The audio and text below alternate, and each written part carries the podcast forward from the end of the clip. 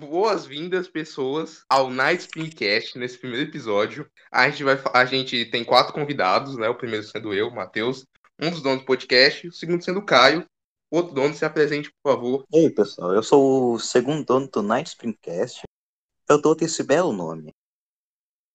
Agora apresente-se, nome. Cossenza. Ah, eu sou o Rafael Cossenza, eu fui convidado aqui no Night Springcast. E também temos aqui o Rafael Daniel, apelidado de Chavozinho. Mano, eu sou o Rafael, Rafael Chavozinho, fechada, fechador com o Mano Nazim. Nós dois é tipo um e carne, se um apanha, o outro bate.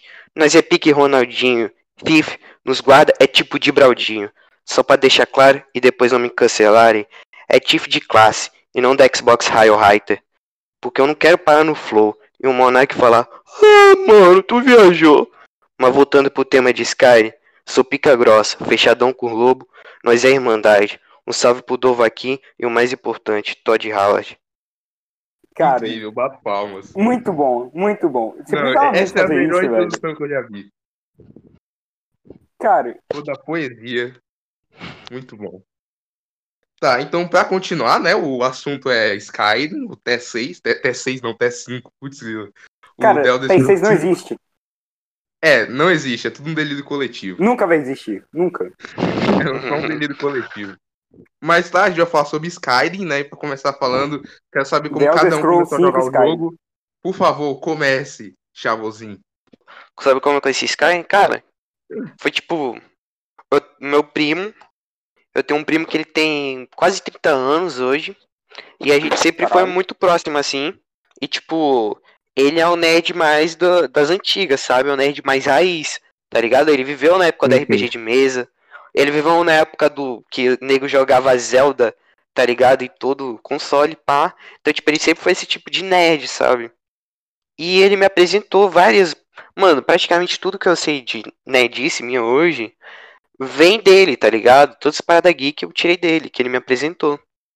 Então, tipo, desde pequeno ele sempre me apresentou esse mundo. Porque os amigos dele era outro momento já que eu estava vivendo, tá ligado? Faculdade, pá. Então, como era ele, tipo, ele via que eu gostava dessas paradas, ele sempre adorou me introduzir nesse mundo. E aí, tipo, ele me apresentou várias paradas, tipo, RPG, é, de mesa, no caso. É, ele também me apresentou Jovem Nerd, podcast, melhor podcast geek do Brasil. E uma das coisas que ele me apresentou há muito tempo atrás, pouco depois do lançamento, foi o Elder Scrolls Skyrim. Eu lembro. Foi, foi. Skyrim foi lançado em 2013, não foi? Não, 2011, muito cara. 11 de novembro 2011? de 2011. Sim, foi no Então- dia 11 do 11 do 11. Nossa, Caraca, forte. então é ele sério, é muito foda. Então ele me apresentou Skyrim entre 2013 e 2014, então, com certeza. Foi Caramba. entre esses dois anos. Que ele já jogava pirateado. Eu lembro direitinho. Tu tinha 9 Cara, anos, acho cara. Sim. Não, acho que eu tinha até menos, se pá. Que eu, eu chegava na casa Ah. dele. Eu lembro da primeira vez que eu vi ele jogando. Eu entrei ali no, no apartamento dele. Aí tava lá no quarto, de- no quarto lá, jogando. E eu ficava atrás, né? E tipo assim, como é um RPG, tem vários diálogos, e pá, principalmente Skyrim. Sim, E aí eu lembro diálogo. que eu ficava atrás dele, e ele super feliz, nossa, olha esse jogo aqui, Rafinha, pá, você vai gostar. Aí eu, tá bom, interessei. aí eu fui começando a ver, só que aquilo tava em inglês, e na época eu não sabia nada de inglês praticamente, sabia falar father e mother, acabou. Falar mother ainda naquela época. E aí, tipo, eu ficava vendo ele jogando e falava assim, o que que ele tá falando? Aí, não, aqui ele tá falando que ele tá pedindo pra eu fazer não sei o que. Pegar um barril, lamber o pezinho daquele cara. Tá, tá. O que que, tá, que que tá falando agora? Não, ele só pediu pra eu sair daqui. Tá bom. O que que tá falando agora? Cara, ele não falou nada. E aí, tipo, eu comecei a encher tanto o saco dele que ele começou a ficar puto. Ele falou assim, mano. Ele, come- ele começou a brigar comigo assim, falou assim. Peraí que eu vou baixar Cara. a porra de um legendado aqui pirata. Ele baixou um legendado pirata lá naquela época. Aí foi ne- e foi por conta disso que eu comecei a me interessar por inglês, que eu lembro. Que foi quando eu comecei a procurar vídeo lá na internet. Que eu, mano, Cara. isso daí foi o, o meu start, assim, pra Eu não li começar. a vídeo aula na internet pra aprender Não. inglês. Eu simplesmente fiquei jogando e vendo vídeo em inglês até eu aprender naturalmente. Não, mas é que, tipo, era. Eu era muito Eu pequeno, tipo, quando eu era mu- muito pequeno não tinha eh, console, não tinha computador, entendeu? E eu procurava no YouTube mesmo. Foi quando eu conheci o Gavin Small Adventures. mas, enfim, eu, com certeza. Mano, mas fala aí, como é que você conheceu o Skyrim? Porque eu tenho certeza que tá relacionado a mim. Queira você ou não. Cara, ah, isso foi lá pra tipo 2017 ou 2018, que foi quando ah, eu ganhei o meu PS4 e foi o meu primeiro console de verdade, porque eu antes eu tive um Master System da Tectoy, que eu conheci Sonic por ele. E aí eu tava, tipo, procurando coisa pra jogar. A primeira coisa que eu joguei no PS4 foi Sonic Forces, cara.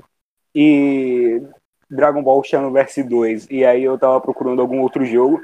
E aí, sei lá, eu pedi recomendação, fiquei procurando a promoção da PSN. Aí eu achei lá o Skyrim na promoção. Aí eu saí perguntando para pessoas se o jogo valia a pena. Eu perguntei pro Chavozinho, ele ficou falando um tempão que o jogo valia muito a pena. E todo mundo que eu falava, falava bem do jogo e mandava eu comprar. Então, tipo, eu vi um trailer, eu vi aquele primeiro trailer antigo.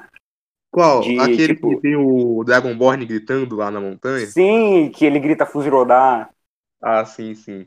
Sim, antigaça. Aí eu fiquei muito impressionado com aquilo, porque o meu conhecimento Claro. de jogo era muito limitado na época. Era tipo, eu conhecia jogo de plataforma e Pokémon, que era RPG. Subway Surf.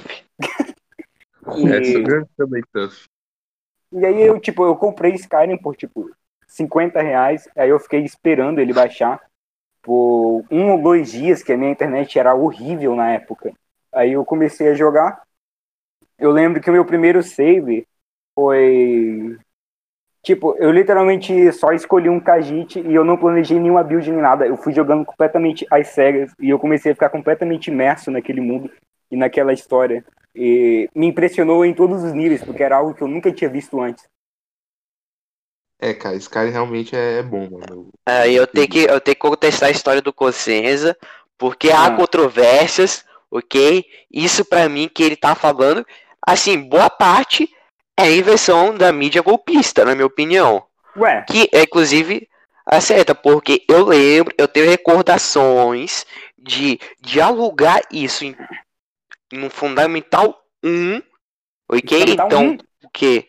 2016, provavelmente, 2015. No final do Fundamental 1, eu lembro de no final do ano tá, a gente tá cantando uma música de Natal para os nossos pais e eu lembro de estar dialogando com algum dos membros do, do meu ciclo de amizade sobre Skyrim e eu tenho quase certeza que um deles era o Cosenza. Então, Cara, assim, há controvérsias. eu não me lembro Nossa. disso. Você não se lembra, mas eu É. lembro que aquilo me traumatizou, tá? Porque você nunca valorizou isso. Nossa, cara, sério. Por isso que eu não lembro. Não, Eu lembro que eu conheci Skyrim literalmente olhando na loja da PSN e perguntando se valia a pena o jogo. Ah, mas aí, então você não Aliás- recorda, você não, você está dizendo que você não valorizava as minhas palavras? Então é complicado, né, cara? cara, eu fosse. Eu não lembro, a gente tinha, fez tipo, catálogo pra ele. Eu não tinha o quê? pra gente. 10 anos? Eu só ficava tirando o catarro do nariz, cara. Eu não pensava nessas coisas. Ainda bem que foi só até os 10 anos, mas enfim, continua. Eu quero ver o- como é que o Caio conheceu o Não, Sky. É, cara, como é O que Caio eu ou o Matheus? agora é o foi o próximo? porque eu fui o último a conhecer, a jogar É, tá bom, tá bom, tá bom. Então vai ser eu. Não, nem eu conheci. Não, eu conheci Skyrim, cara, pelos memes, assim. O pessoal fazia meme com Fuso rodar. Nossa, assim. E eu ficava, tipo, mano, eu ficava no YouTube horas vendo esses bagulho, eu achava muito engraçado. O Tipo, trote lá do Eu dragão? lembro. É, o, o sei lá, aqueles vídeos lá, tipo, que, alguém, que o Gui tava full rodar e alguém caía. Cara, eu assim. lembro daqueles memes que, tipo, é, mostrava a imagem da skill Destruction 100, Illusion 100, tá É, ligado? sim, esses memes também. Eu Nossa. conheci Skyrim pelos memes, entendeu? Que E nostalgia. Eu lembro, eu conhecer Skyrim. Ah, o que? Fala. eu lembro que aí eu fui jogar o jogo, eu abri as skills e eu reconheci na hora. Foi, eu, tipo, É, cara. é Foi o maior plot twist. meme de Skyrim, cara.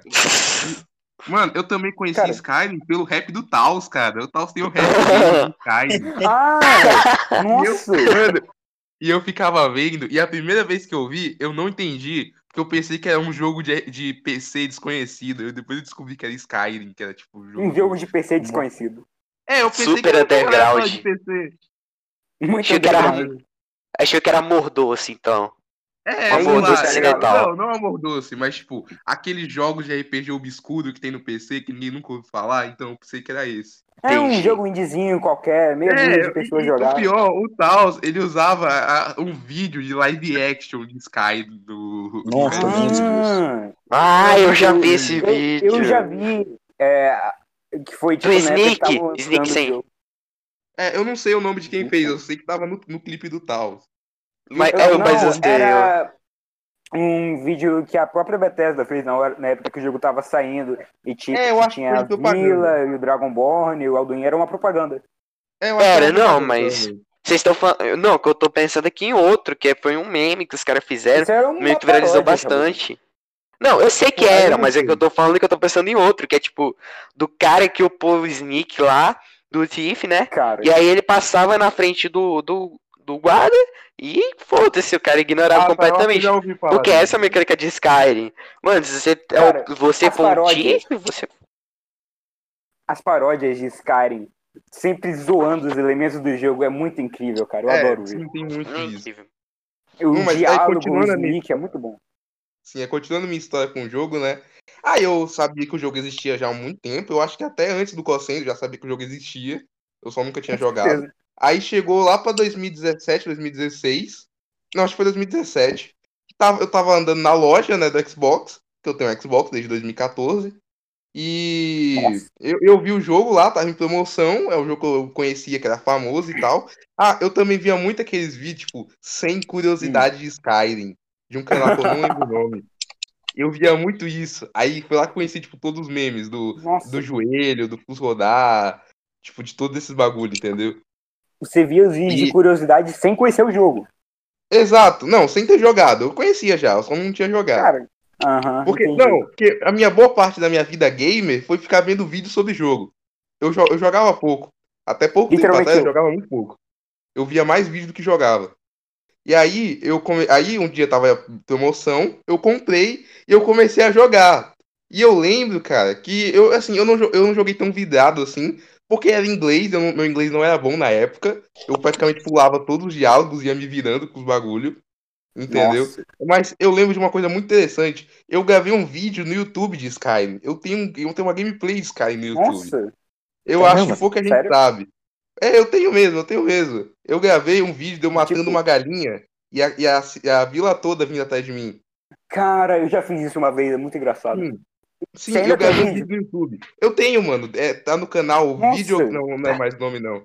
Até hoje eu tenho esse vídeo, cara. E eu literalmente, eu, eu gravei no celular. Eu gravei, tipo. Não tem quando você grava o celular de cima, só que ele fica de lado, não sei Ah. explicar. Mas eu Pera, gravei você, desse gra... jeito. você, você não usou a gravação do Xbox, você gravou Não, eu a, gravei tela, no celular. a tela, A a tela, tela da da TV. TV pelo celular. Nossa, Sim, sim. E meu celular tinha uma qualidade de câmera muito ruim. E aí eu lembro que eu, ba- eu gravei o vídeo, eu baixei um aplicativo de edição de vídeo gratuito na Play Store e eu, eu peguei o bagulho de edição automática. Tipo, o aplicativo editou pra mim. E eu postei. Ué, E é, e é muito estranho, cara, porque você vê o vídeo, Como? tem uma música, nada a ver de fundo, e eu falando que eu matei a galinha, tem um corte Eu aleatório, encontrei entendeu? o vídeo. como que o Mano, foi o bot, foi um bot que que editou aplicativo é esse? Edição é- automática. Edição E o automática. pior, cara, que eu achei eu genial, né? encontrei o vídeo. Eu Eu já, eu já te mostrei, não te mostrei, Caio? Não, nunca mostrou. Eu nunca Concisa. mostrei, eu vou mandar. Vou mandar Hum. Edição. Fiz um também, automática. Tu conhece aquele que é, fala bem assim? I use it to be adventure like you. Then Sim. I took a hour in the knee. Literalmente o mundo inteiro conhece isso. Não, é Eu incrível. gostei isso. de Skyrim. Mano, muito bom. Esse eu jogar. Aí eu lembro que eu gravei o vídeo e um amigo meu da escola criou uma conta falsa no YouTube e comentou no meu vídeo. E eu Cara, pensei o que eu tinha virado famoso. Eu pensei Cara, que eu alguém lembro- tinha comentado no meu, no meu vídeo, cara. E o cara tava me elogiando e tal. Eu falei, nossa, muito famoso. Nossa. Ah, cara, seu amigo foi muito gente boa, velho. Ele foi gente boa, mas no dia seguinte ele chegou falando que era falso e começou a me zoar. Aí isso não foi Ah, legal. Nossa. não. eu Aí, lembro aí quando isso eu tinha. foi legal. Mas quando eu eu também lembro que com esse vídeo eu tentei bugar o YouTube. Eu falava pros meus amigos ficarem vendo meu vídeo pra aumentar a visualização e eu ganhar dinheiro. Eu Tu só ganhar dinheiro. visualização. Ah, Mas é fala. praticamente essa foi a minha história com Skyrim. Tipo, eu joguei. é, Pra mim, eu joguei muito. Porque na época que eu comprei o jogo, eu jogava tipo 3 horas de jogos, 4 horas, eu joguei 70 horas de Skyrim. Pra mim é muito. Cara, Mas você só tem que acha que 70 não, horas né? de Skyrim. Eu tenho 72, 72, eu acho. Você só tem 72 horas de Skyrim. Só. Não, não. Na, na época, pra mim era muito. Pra mim era muito. É, tipo, in- incrível ter 72 horas. Cara, Matheus, normalmente as pessoas começam a poder jogar menos conforme elas envelhecem, não o contrário. cara deixa me boto nos jogos. Mano, não, mas é que eu não, eu não tinha costume de jogar. Eu comecei a jogar muito, tipo, de dois anos pra cá. Mas na época eu não jogava ah, muito. casual. Ah, Eu era casual, eu era gamer casual. Agora eu sou hardcore. Entendeu? Ou você. Eu acho muito cringe se denominar de casual ou hardcore. Ah, mas isso Ah. aí é debatível. Caraca, velho. Complicado. Eu acho que casual. Oi. Você tá chegando em questões existenciais aí, cara. Meio Eu tô- depressivo. eu tô- Ah, Resumindo, Vamos- eu jogava pouco na época e eu achava que era muito. Aí agora eu Sim. quero. né, eu quero ver o Caio falando como que ele descobriu esse cara, que a história dele Caio. eu acho que eu conheço. Mas A fala aí. história dele é muito boa. história. Bom, eu primeiro conheci Skyrim com. Foi perto do lançamento dele, na verdade. Que Nossa, eu tava. sério? Quando eu comecei a assistir vídeo no YouTube, os vídeos do Vena Extreme, Feromonas, Monarch, clássicos, Nossa. eu vi um vídeo do Monarch de Skyrim. Cara, é aquele vídeo do lobisomem que ele chora? Não, isso aí Não, foi do Leon. esse, esse é do Leon, pô. Nossa, o cara não tá nem Ah, Nossa, a gente precisa caralho, falar desse vídeo. e. A gente Nossa. precisa falar desse vídeo, que Não, é uma falaremos. pérola do YouTube. Cara, Calma. eu- Falaremos, Esse falaremos. vídeo. Tá, depois a gente fala. É, continua, cara. Aí eu vi os vídeos do Monarch, Leon, sobre Skyrim, tudo. Eu achei, ah, é um jogo legalzinho. Tudo. Aí eu só vi isso e parei de ver não, tudo sobre Skyrim. Aí eu continuei minha vida e tudo. Vi um pessoal falando de Skyrim, as coisas. Aí foi no. Eu meio que comecei a ver bastante vídeo de Skyrim no canal do. Cara, é o. Peraí. Vocês conhecem? O Ieraki. O Sim, sim. IMFAH. Ah, esse canal é muito bom, cara. Cara, eu conheço Sim, o foi quando eu Hierarque. tava na minha mano. febre de jogos Souls. Cara, esse. Ele destrói o jogo, assim. Sim, Qual- qual foi quando eu tava na minha febre de jogos Souls. Aí Ah, ele faz caramba. uns vídeos de Skyrim, eu fui ver também. Sim, Ele é faz detonado? fazer- Ele faz, Não, tipo, um ele vídeo de faz 30 vídeo minutos Lindo jogo. destruindo o jogo. Tipo, ele Em que sentido? nível... De pegar 5 estrelas do GTA? Ah, entendi. Não, Não, tipo, fazer entendi. a quest dos assassinos então- sem matar ninguém. fazer o colégio de entendi. Winterhold sem usar magia. Isso. Hum, É, isso me parece aquele- isso me parece aquelas notícias que de vez em quando, não sei se vocês acompanham notícias, mas tipo, de vez em quando aparecia na Ah. minha timeline. É. Homem no Japão a encontrar 30 anos esquecido no porão de casa jogando World of Warcraft. Família diz que gastou mais de 10 mil em fandangos. Cara, Por aí. Ele, ele não vê a luz do dia há mais de 10 anos, aí tem aquela foto do demônio Fatos Conhecidos. então, isso.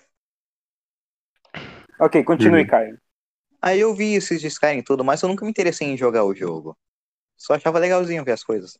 Foi aí que Hum. em 2018, quando eu, Hum. o, teve um amigo oculto na nossa sala, que eu estava junto com o Cossenza. Aham. E o Cossenza me tirou no amigo oculto. Nossa, velho, eu lembro. Aí ele me deu um gift card de 100 reais da Xbox para eu comprar Skyrim. Tava em promoção. Eu especificamente, eu não mandei o gift card, assim, eu especificamente mandei você comprar Skyrim. Sim, ele me deu o negócio e falou, Skyrim. É, eu obriguei ele a comprar Skyrim. Aí Tá o que bom, aconteceu? Tá, eu comprei Skyrim. E eu joguei Skyrim. Joguei com umas 20, 30 horas de jogo. e eu achei uma merda. Cara, Inclusive, eu agradeço porque com o dinheiro eu comprei o Kami, que é um ótimo jogo. cara, você você nunca explicou direito por que você não gostou É, de por Skyrim. que, Você é a única que que pessoa não no gosta de planeta. Skyrim? Por que que tu não gosta? Cara, Foi com Skyrim que que eu vocês- percebi que eu não gosto muito de RPG ameri- é, americano. Tu não gosta de RPG ocidental? Ocidental, que Sim, você fala, é que é o tipo Não, The de Witcher, japonês o último japonês. Zelda.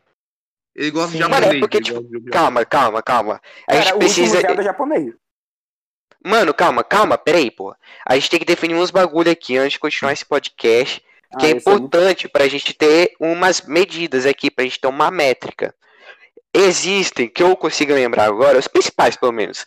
Existe RPG estilo ocidental, oriental e tem o de turno, certo? O ocidental, Não. o que vem na cabeça na hora, a maior referência, é Skyrim. O oriental Skyrim, é os. Zeldas, é os Zeldas antigos e Dark Souls, são as grandes referências, os Zeldas antigos e Dark Sim. Souls. Porque, por Dark exemplo, Souls é o um último outro Zelda, estilo. é, mas é- ainda continua sendo o RPG oriental. O que, que é, o que, que é o RPG oriental? Tipo, a essência, assim. É, ó. Não, mas, tipo, o estilo do jogo, tá ligado? O que mais muda, assim, a mais essência. Existem outras coisas, outros fatores. Mas a principal é o estilo de combate, tá ligado? Porque É, você concordo. derrota cada boss. Se derrota. Aliás, não os boss, mano. Qualquer bicho que você estiver enfrentando, existe um jeito específico de você derrotar. É assim Dark Souls, é assim Zelda original, entendeu? Essa que é uma diferença. E quanto no RPG ocidental, já entra aquele negócio meio Minecraft, assim, no sentido de ter vários itens, entendeu? Você ter um mundo mais eu, eu aberto. RPGs ocidentais, eles são mais de ação. É isso que eu sinto, eles são mais Sim. focados em ação. É, japonês. Isso. Orientais são mais em Sim. estratégia, essas coisas. Isso, exatamente. Então, o que que é um RPG, por exemplo, oriental, que é um grandes exemplos? Os Zeldas originais, Dark Souls e ocidental, The é, Final Witcher, Skyrim, Final. Final Fantasy. Mano, eu nunca vi gameplay, mas que eu saiba é de turno, não é? Não, não, tem Na... São... Depende, o depende. Na 15 verdade, mudou.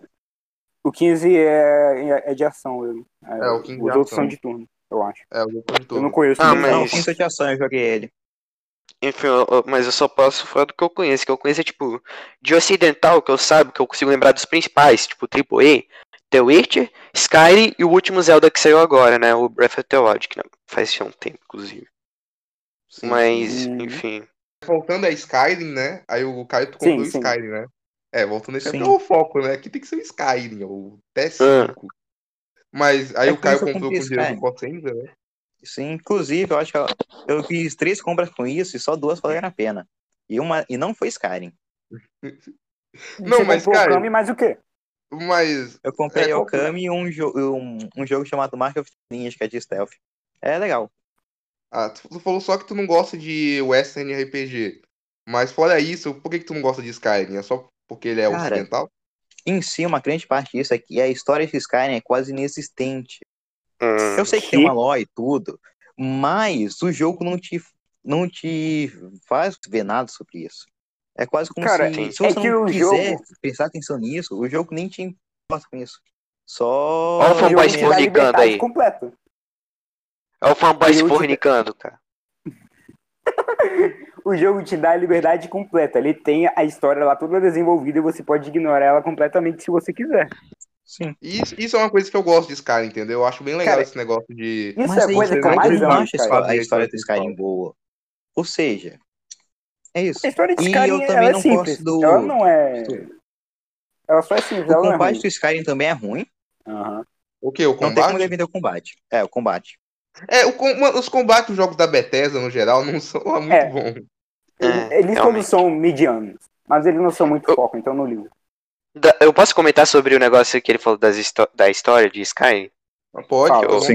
Eu achei interessante porque, tipo assim, se a gente for parar pra pensar, tipo, o Skyrim CS5, ele é um jogo que ele tem uma lore ali que é complexa, ali, entre aspas, no sentido de ser bem trabalhada e tal, Extremamente. mas é algo que você tem que buscar, você tem que ir atrás não descobrir. dá Não é Exatamente, o jogo, ele não tipo te dá Dark. Souls. É diferente. O que por um lado é bom, porque você não é Isso é obrigado. É, é, calma. É porque, tipo assim, por um lado é bom, se você não gosta de história, você não precisa ficar pulando diálogo, entendeu? Que é o que eu faço em todos os jogos, praticamente. Single Você acha player. que eu tinha, sei lá, 11 anos jogando Skyrim pela primeira vez e eu ia ligar pra isso? Não. Aí hoje eu Exatamente. jogo e eu presto atenção. E, tipo, eu, É. eu olho todos os diálogos, eu leio os livros de vez em quando. É, porque, por exemplo, eu, eu sou um estilo de jogador que eu, eu jogo pela gameplay. Mas, por exemplo, o primo que eu citei, ele joga jogo como uma obra de arte, entendeu? Ele joga ali pela, pela essência ali que ele passa, entendeu? Pela história. Aí, para esse tipo de Uhum. pessoa, pode acabar, às vezes, sendo incômodo, entendeu? Para uma pessoa que busca esse tipo de essência. Mas, o que eu queria Uhum. falar era um pouco além disso, porque TES, assim, tudo bem que Skyrim não é um jogo single, né? Ele é uma quinta continuação da série de The, We- The Elder Scrolls. Ou seja, é uma lore que já vem sendo trabalhada desde o The Elder Scrolls Arena, há muito tempo Sim. atrás. O que, Sim. tipo assim, eu, eu procuro, eu gosto bastante da lore de Skyrim, mas eu não vejo como algo super genial. Eu vejo como algo bem trabalhado. Mas eu não vejo como um plot twist de, sei lá, eu não vejo como um Forrest Gump, entendeu? Eu não vejo assim, caralho, que roteiro foda. Ele me faz explodir a mente, não um poderoso chefão. Ele só é Cara, grande e é bem trabalhado. Que é Sim. preciso. Continua Mas eu falando. não a- Mas eu não acho que. Eu só... Não, eu só queria dizer que, tipo assim, eu não acho que The Elder Scrolls tenha uma lore que seja algo de outro mundo, assim, uma... algo que te deixa fora da caixa. Eu não acho que é um interesse lá. Eu só Não, acho que é uma eu- história eu- grande, cara- que ela é grande e é bem trabalhada, entendeu? Mas não necessariamente Você significa que. citou, Ah. você citou Forrest Gump e o Poderoso Chefão. Acho que você tá confundindo história e narrativa com lore. Cara, eh, os dois são narrativos, ô Cossenzo. Não, a gente tava falando da lore de Tess. Então, a lore de Tese é uma narrativa, cara. Cara, a lore é toda a cultura que existe dentro do jogo, tipo, coisas como as histórias das guerras que, tipo, não é a narrativa das quests, é algo que você pode aprender conversando, dialogando e lendo. Sim, Cossenza, mas o, o- o- eu acho que eu não me expressei direito. O que eu quero dizer é que a lore, ela vai contar a história daquele mundo, certo? Tudo bem até aí? Uhum. Então, Não, a e a lore, história do mundo? Porra, a é lore, complicado. ela é... a lore, ela ela não é a coisa que conta a história, ela existe no mundo pra deixar o mundo mais vivo. Tá, então vamos falar assim, esquece tudo que eu falei de lore e só substitui a palavra lore por história. Pronto, funcionou Tá. agora meu argumento? Sim, agora funciona. Né, então pronto, mas- então... Tipo, eu- mas eu concordo que ele falou que a lore de, de Tess, né, de The Elder Scrolls, não é um bagulho de outro mundo. Tipo, ele não não é um Senhor dos Anéis que inventou a fantasia, entendeu? Não, claro que não, né, velho? É, é uma lore vai consistente. com eu Anéis? tem- É, tem é isso. Ah, porque o- eu acho que Skyrim é um dos RPGs mais ah, ocidentais mais acessíveis que tem. Tipo, todo mundo pode jogar o Skyrim e não se sentir perdido. Sim. Sim, qualquer um consegue jogar Skyrim, é extremamente acessível, por isso que faz sucesso. Exato. É, Ele não é, ele não é tipo aqueles RPG que é tão centrado na lore profunda que você tem que ler cada Sim. linha de diálogo complexo e tal. Cara, Não é tem um- uns que são tão exagerados que, tipo, não é RPG muito chato de jogar. Exato. É, Sim. tipo, tem um que tem tanto diálogo, tanta lore e tal, que às vezes você não consegue jogar direito. E eu não acho que é assim Bem com o legal. Skyrim. Eu acho que ele é bem. É. Que todo mundo consegue jogar ele, entendeu? Ele não é, É. um Daggerfall, que Daggerfall é Uhum. complexo. Cara, Sim.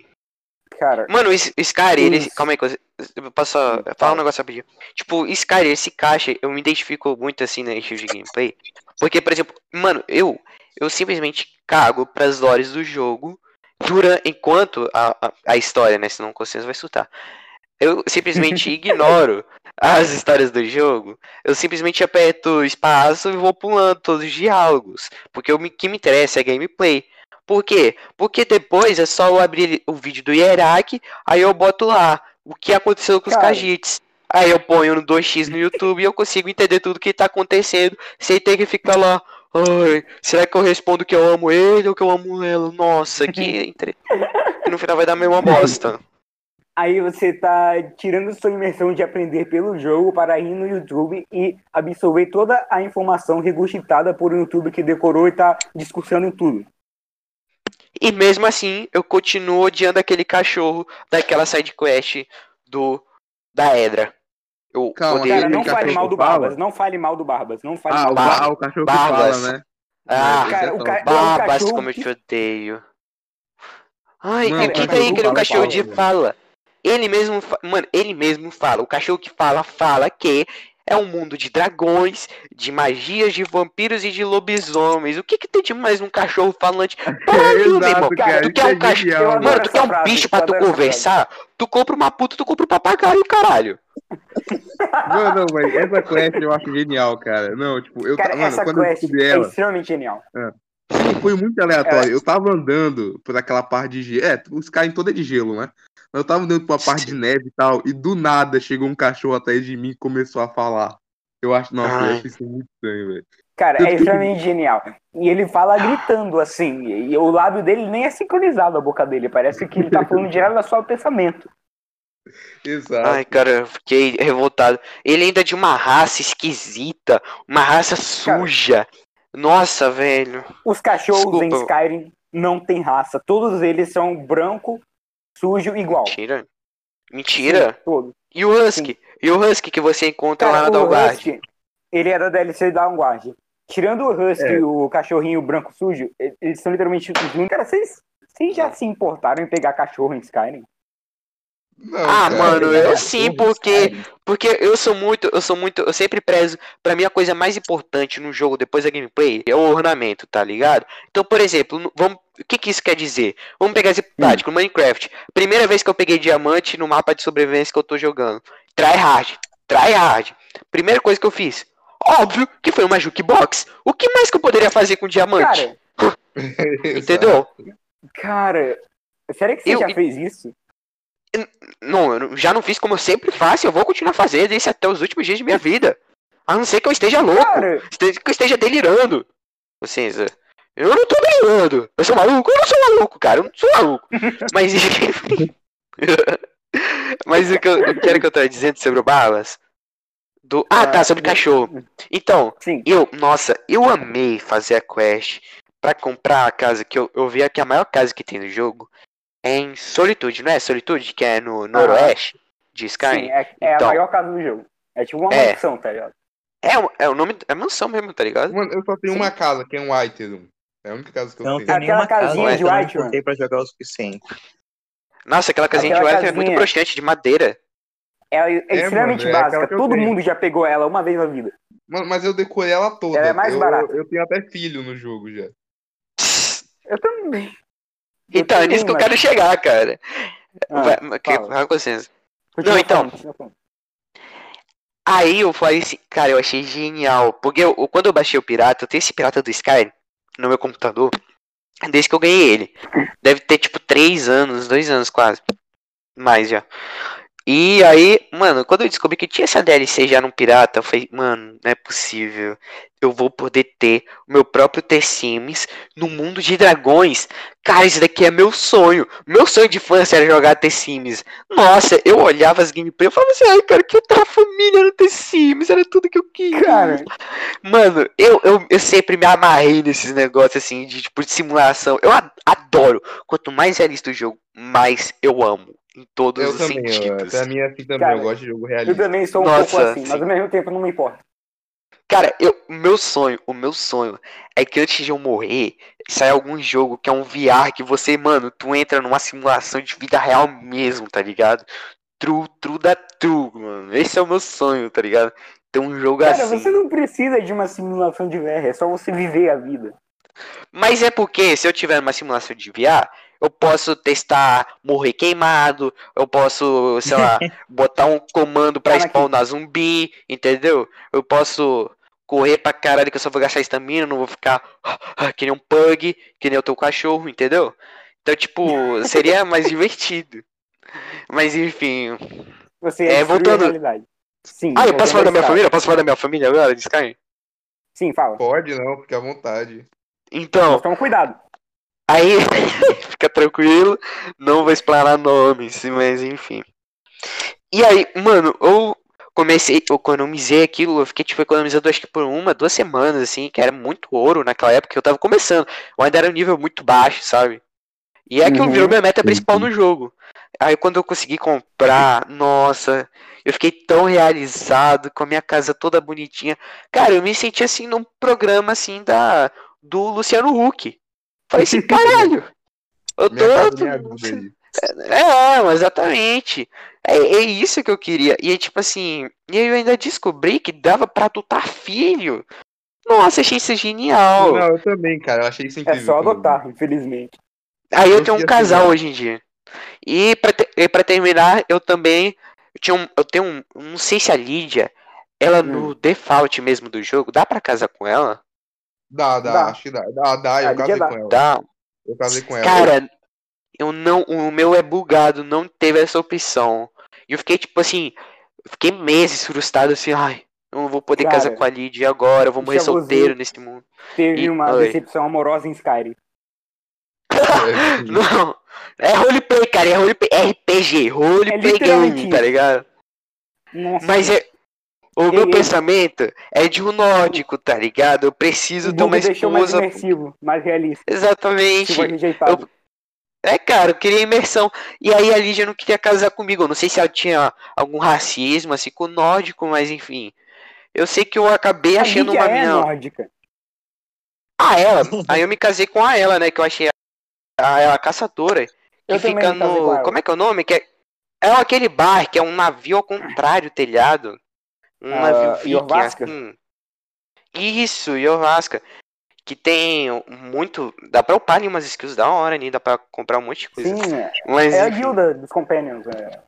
É, É, Sim, é tá. convênio? Sim. é, tem. Ah, tá, eu sei, eu sei onde é, eu sei onde é. E aí eu me casei com a ela, porque. Cara, as outras. Mano, só tinha uma des- desgraça atrás da outra. Era só bomba nesse jogo, cara. A ela era menos assim. Esquisita, hein? Não, tinha Cara, uma até que era bonitinha, mas existem- era babaca. Mas enfim. Existem muitas poucas pessoas bonitas em Skyrim. É complicado fazer alguém É tudo cara de cara. massinha, assim, de 2011. Sim. Exato. Cara, mas eu só não. É incrível que o gráfico de Skyrim não era nem bom pra época. Tipo, o gráfico não era nem bom pra época do jogo. Ele era bom pra época, assim. Ah, eu não é que, tipo, 2011, Gráfico. cara, Matheus. É, o gráfico 2011, do jogo, fato. objetivamente falando, ele envelheceu mal. Mas a direção de arte é, é linda até É hoje. bonito, Você Até, até impressiona do hoje mesmo jeito. Skyrim é bonito, cara. Até hoje é bonito. Sim, é extremamente bonito. Até hoje você pode tirar uma print de Skyrim e botar como wallpaper no seu computador. E vai encaixar e vai ficar bonito. Mano, é porque, tipo, o, eles tentaram puxar pra uma parada realista, né? Por ser um RPG ocidental. Só que em Sim. 2011 ainda não tinha tanta tecnologia pra fazer isso, entendeu? Fazer um Por isso- cyberpunk. Por isso que. É, mas Cyberpunk Nossa, bom, Cyberpunk então, é realista agora? é, Mano, sabe que É, é, Cara, se você horrível. tiver uma GTX 600 e 800 mil é, VT Turbo, acho que é sim, mano. Pelo que eu vi. É verdade, é verdade. Ser realista ou não, vai pra outro caminho, que é o fato do seu personagem já existir no jogo. Mas o podcast é sobre Skyrim, não Cyberpunk. É, se a gente é, vai, vai a falar ter, de vai ter uma Cyberpunk, continuação ficar... do Cyberpunk. Não, mas é que eu preciso de algo pra comparar, é isso que eu quis dizer, entendeu? Ah, justo, justo. Mas, Mas, mano, é- mas o gráfico de Skyrim, tipo, até hoje, ele é- não, não que o gráfico é bonito, mas o jogo é bonito, entendeu? O jogo é bonito, o gráfico é feio, o jogo é bonito. Essa É, o A direção é- artística do jogo é bonita. É, a direção artística, eu acho que tipo, Sim, até hoje é, é é legal excelente. Skyrim, entendeu? Todo o design da interface, das armaduras, das armas, é extremamente bonito e marcante e icônico. Sim, E é, que também, é icônico, cara. É épico, ele passa o Sim. ar de épico que precisa num RPG desses, tá ligado? Sim, Você é sente- tipo, tem todo esse feeling nórdico. É, e a Sim, escala mano. também, você olha e tem umas montanhas gigantes, assim. Isso É. o jogo dá, Você é- vê uma montanha, você pode escalar ela. Só de Howard. Não, mas falando de escala. Nossa, você puxou um assunto que eu adoro, cara, que é escala. Que eu, Cara, eu sou uma muito bom. pessoa. Que eu, eu- apesar de eu só interessar em gameplay no jogo, mas eu amo ficar sabendo da história do jogo. Tá ligado? Eu amo ficar vendo vídeos, tá ligado? Sobre isso. Aí Ah, eu sim, fico sim. vendo assim, a- na, quando eu tô. Eu tô lendo assim, ah, o do, o vídeo do Iraque, por exemplo, tô vendo o vídeo do Iraque, aí eu falo assim, e aí foi um exército de 100 mil pessoas ao atacar um Interroad, tá ligado? Eu falo assim, mano, o Caramba. Interroad tem o quê?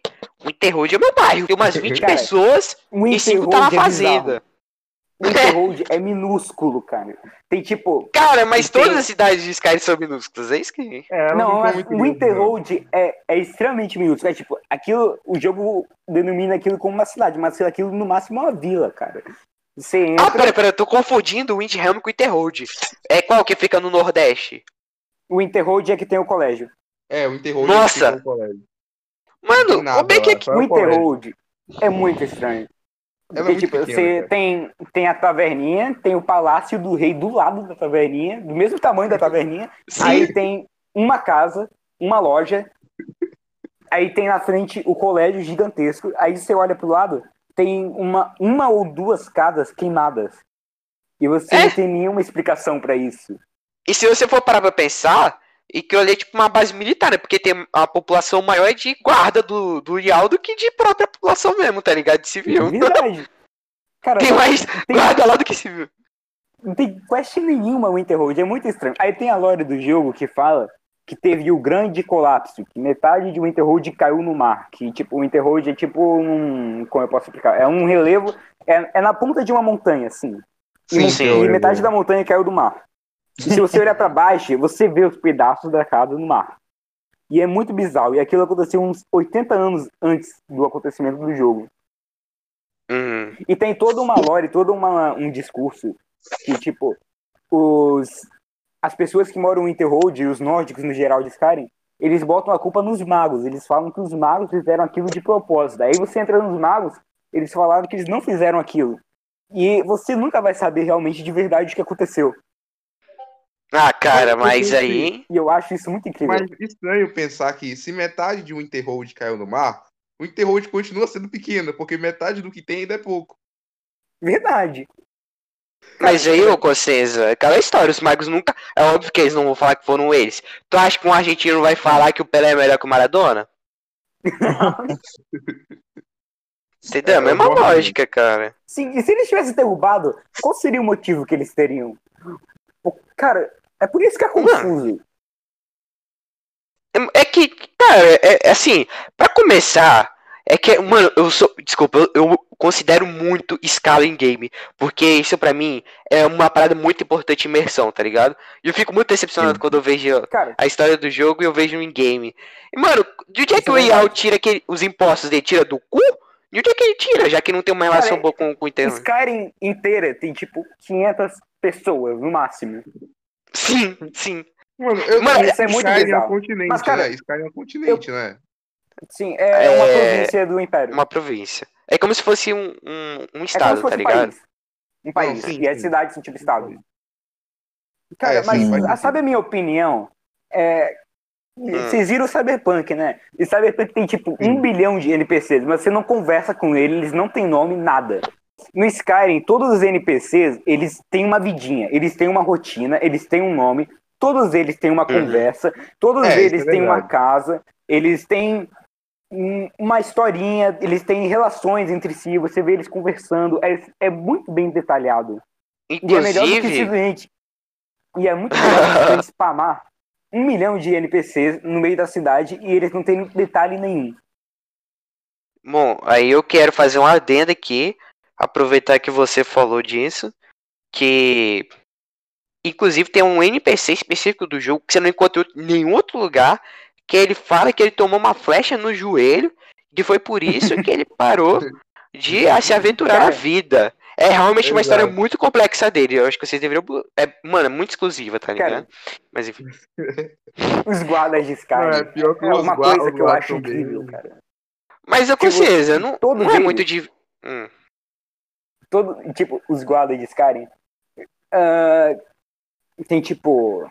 Como eu posso explicar? Eles têm um monte de diálogo, assim, diálogo aleatório.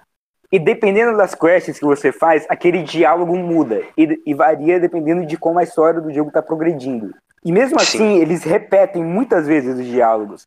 E tem tipo. Às vezes, eu, eu pesquisei os diálogos, tá? Tem tipo um milhão de diálogos. Tem um monte de Caraca. coisa. E ainda assim, ele sempre repete a frase do aventureiro. Ele sempre repete a frase do bolinho de mel, do sweet roll.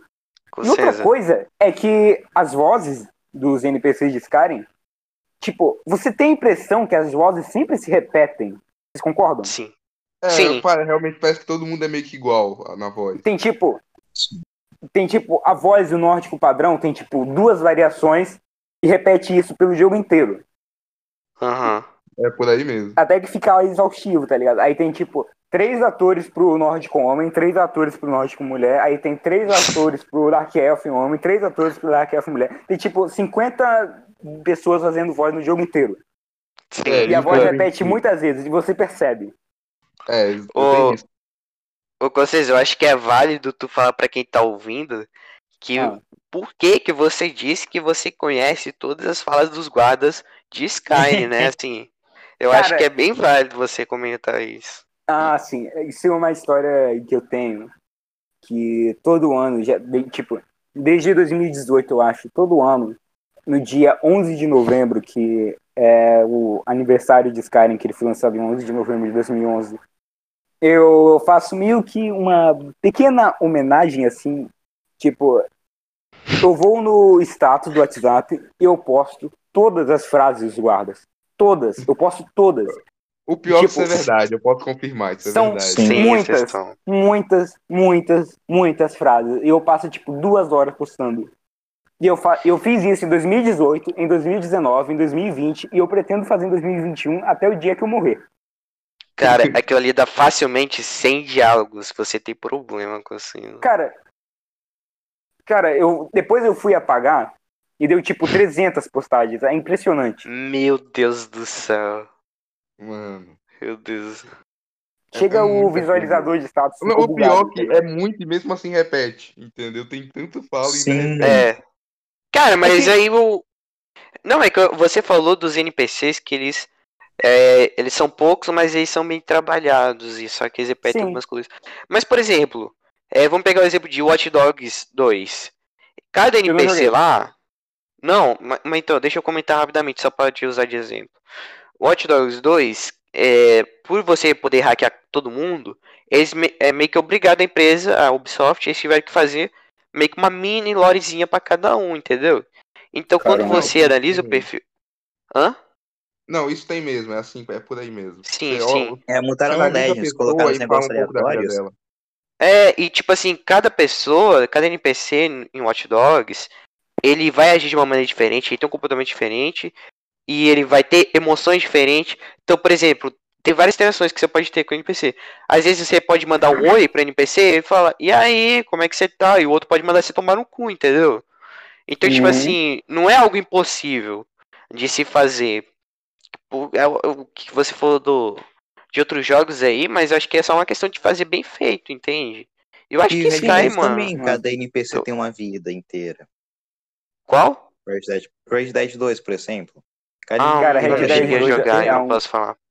Nem É, eu, eu não joguei também. Antes, a Red Dead 2 parece ser, tipo, acima de tudo no mercado em questão de mundo aberto. É, mano, Mas na minha é. opinião, não é só. A gente deve fazer um episódio sobre Red Dead, mas assim, é o ápice do jogo de videogame pra mim, é Red Dead. Hum. Cara, eles podem lançar um jogo 10 mil vezes melhor que Skyrim. Eu ainda vou preferir Skyrim. É, eu acho que É. eu faço Meu apego nostalgia, emocional. né, cara? Sim, E se eles lançarem Skyrim 2 com vocês? Foi Skyrim 2, eu tô falando de Skyrim 2, não é The Elder Scrolls 6, é Skyrim 2. Tu vai, tu vai achar que vai ser melhor? cara, Skyrim 2, o mais próximo que você já chegou de Skyrim 2 na vida foi o The Elder Scrolls Online Expansão de Skyrim, que você literalmente vai Não, Skyrim. não, não, não, vai ter o novo jogo da Microsoft, o Void, que é tipo um Skyrim 2. É, o avô Ah, Sério? sim, sim, claro. Sim. Não, mas eu tô falando, tipo, o jogo que dá continuidade em Skyrim, com aquele do aqui. Não, eu tô falando, tipo assim, 2077, com com certeza. Quando já tiver saído The Elder Scrolls 6, GTA 6, tá ligado? Já é recém-lançado, né? Porque vai demorar décadas. É, Aí, Aí tem lá, acha que, Skyrim 2. Tu, Você Mano, tu acha acha que, que poderia vão- esperar? Hum. você acha que vão acabar as regiões em Tamriel pra eles fazerem The Elder Scrolls. E eles vão estar, tipo, no The no The Elder Scrolls 10. E aí acabaram Não, as mas- regiões pra fazer. E aí eles Ah, mas aí pra Skyrim. tem. Cara, mas tem muita coisa que dá pra explorar. Tipo, muita coisa pra explorar Mas, ainda. se eu não me engano, Verdade. Tamriel não é o único continente, tem até outros. Sim, sim. É, um exatamente. Eu ia falar fala. isso. Cara, Tem, tem Kavir, não é o. Atmora, tem Nir inteira pra explorar, o mundo inteiro, tá ligado? Pra eles fazerem um Então, de jogo nisso. A gente pode falar um pouco da, da geografia do, do universo de todo esse curso, que eu acho que é muito interessante aí, se vocês É, quiserem a falar. gente interessante. estudou isso. Eu, Sim, então. eu- Hum. Vamos falar de geopolítica de Skyrim, vamos. Não, vamos começar tá, pela é, geografia, né, cara? Pra falar da política. Quem, Sim, quem tá é, um complementa o outro. ou os Imperiais? Quem que tá certo? Quem? Ah, não, cara. Stormcloak Ah, ou mano. Imperial? Calma, Depende. Cara, é discussão o pessoal deixa que... pra depois. Aí falar Em da 2022, tu vai votar no Bolsonaro ou no Dr. Ray? É, uma discussão. É, uma, é, é um, Mas- é um ponto válido. Calma, a gente Então- vai chegar lá. Vamos falar da geografia. Bom, Tem o planeta. É, o planeta chamado Nern. E aí tem um que se monte passa de todos os jogos disso, cara. É, Sim. Dessas coisas. E, aham. e aí tem um continente chamado Tamriel, que tem todas as províncias. Uh, Tamriel é governado por um império, tipo, há tipo milênios desse império, e tem várias províncias. E É tem... um império que não é nem baseado no Império Romano, assim, não tem nada a ver. É, Pouco. nem um- É, aí tem as províncias. Tem Skyrim, que é uma província. Tem Cyrodiil, que é a capital do Império, é uma província. Tem ah, High Rock, que é outra província. Tem Elsewhere, que é outra província. E cada uma dessas províncias tem os, o, as suas holds, que eles chamam de holds, que são tipo estados, sabe? E esses estados têm as cidades. domínios, domínios, rodia domínio. Sim, domínios, domínios. Domínios dos reis. E aí, além de Tamriel, você tem vários outros continentes, que, por exemplo, ah, tem Akavi, existe Akavi e Atmora. Eu costumo confundir os dois, mas eu acho que Akavi é um continente inteiro e Atmora é tipo, é menor, é tipo um polo norte da vida, sabe? Não, é, E- é assim. Calma, com vocês. Ah, Não, de- é, primeiro você fala e depois eu vou, tipo, voltando, passando o rodo, entendeu? Tipo, detalhando mais o que faltou. Tá. Pode ficar tranquilo. fala. Não, pode continuar. Você faz um resu- Ah, tá. resumão aí que você tá na cabeça e depois eu, eu, eu volto em cima. Cara, isso aqui tá Uhum. sendo mais sobre TES do que sobre Skyrim em si. Sim, porque você. Mano, mas é que Skyrim é tese, então- velho. É, cara, que A, Sky- a história de Skyrim é de tese, na verdade, entendeu? Porque, tipo, o jogo não, não tem a própria lore, ele tem a continuação dos outros, dos, dos outros Sword Scrolls, entendeu? Sim. Mas o interessante é que você pode muito bem jogar o Dead Scrolls 5 sem jogar o 4. É, Não É, vai influenciar em nada. Essa é a graça. Aí É, tem um, provavelmente vai dar pra jogar o 6 sem ter jogado o 5. Vai dar pra jogar o 6. Sim, né? com certeza. Ninguém jogou o Oblivion, ninguém jogou o Morrowind, essa é a verdade. Não, não, não, mas, mano, É, não, o não, o Oblivion pessoal jogou Oblivion, Ó, Morrowind, ó. só um pouco de pessoal jogou, mas ninguém jogou o 2 e 1. É, ninguém jogou não, o 2 dois e um, ninguém. The Elder Scrolls é uma daquelas franquias que, tipo, começou no 3.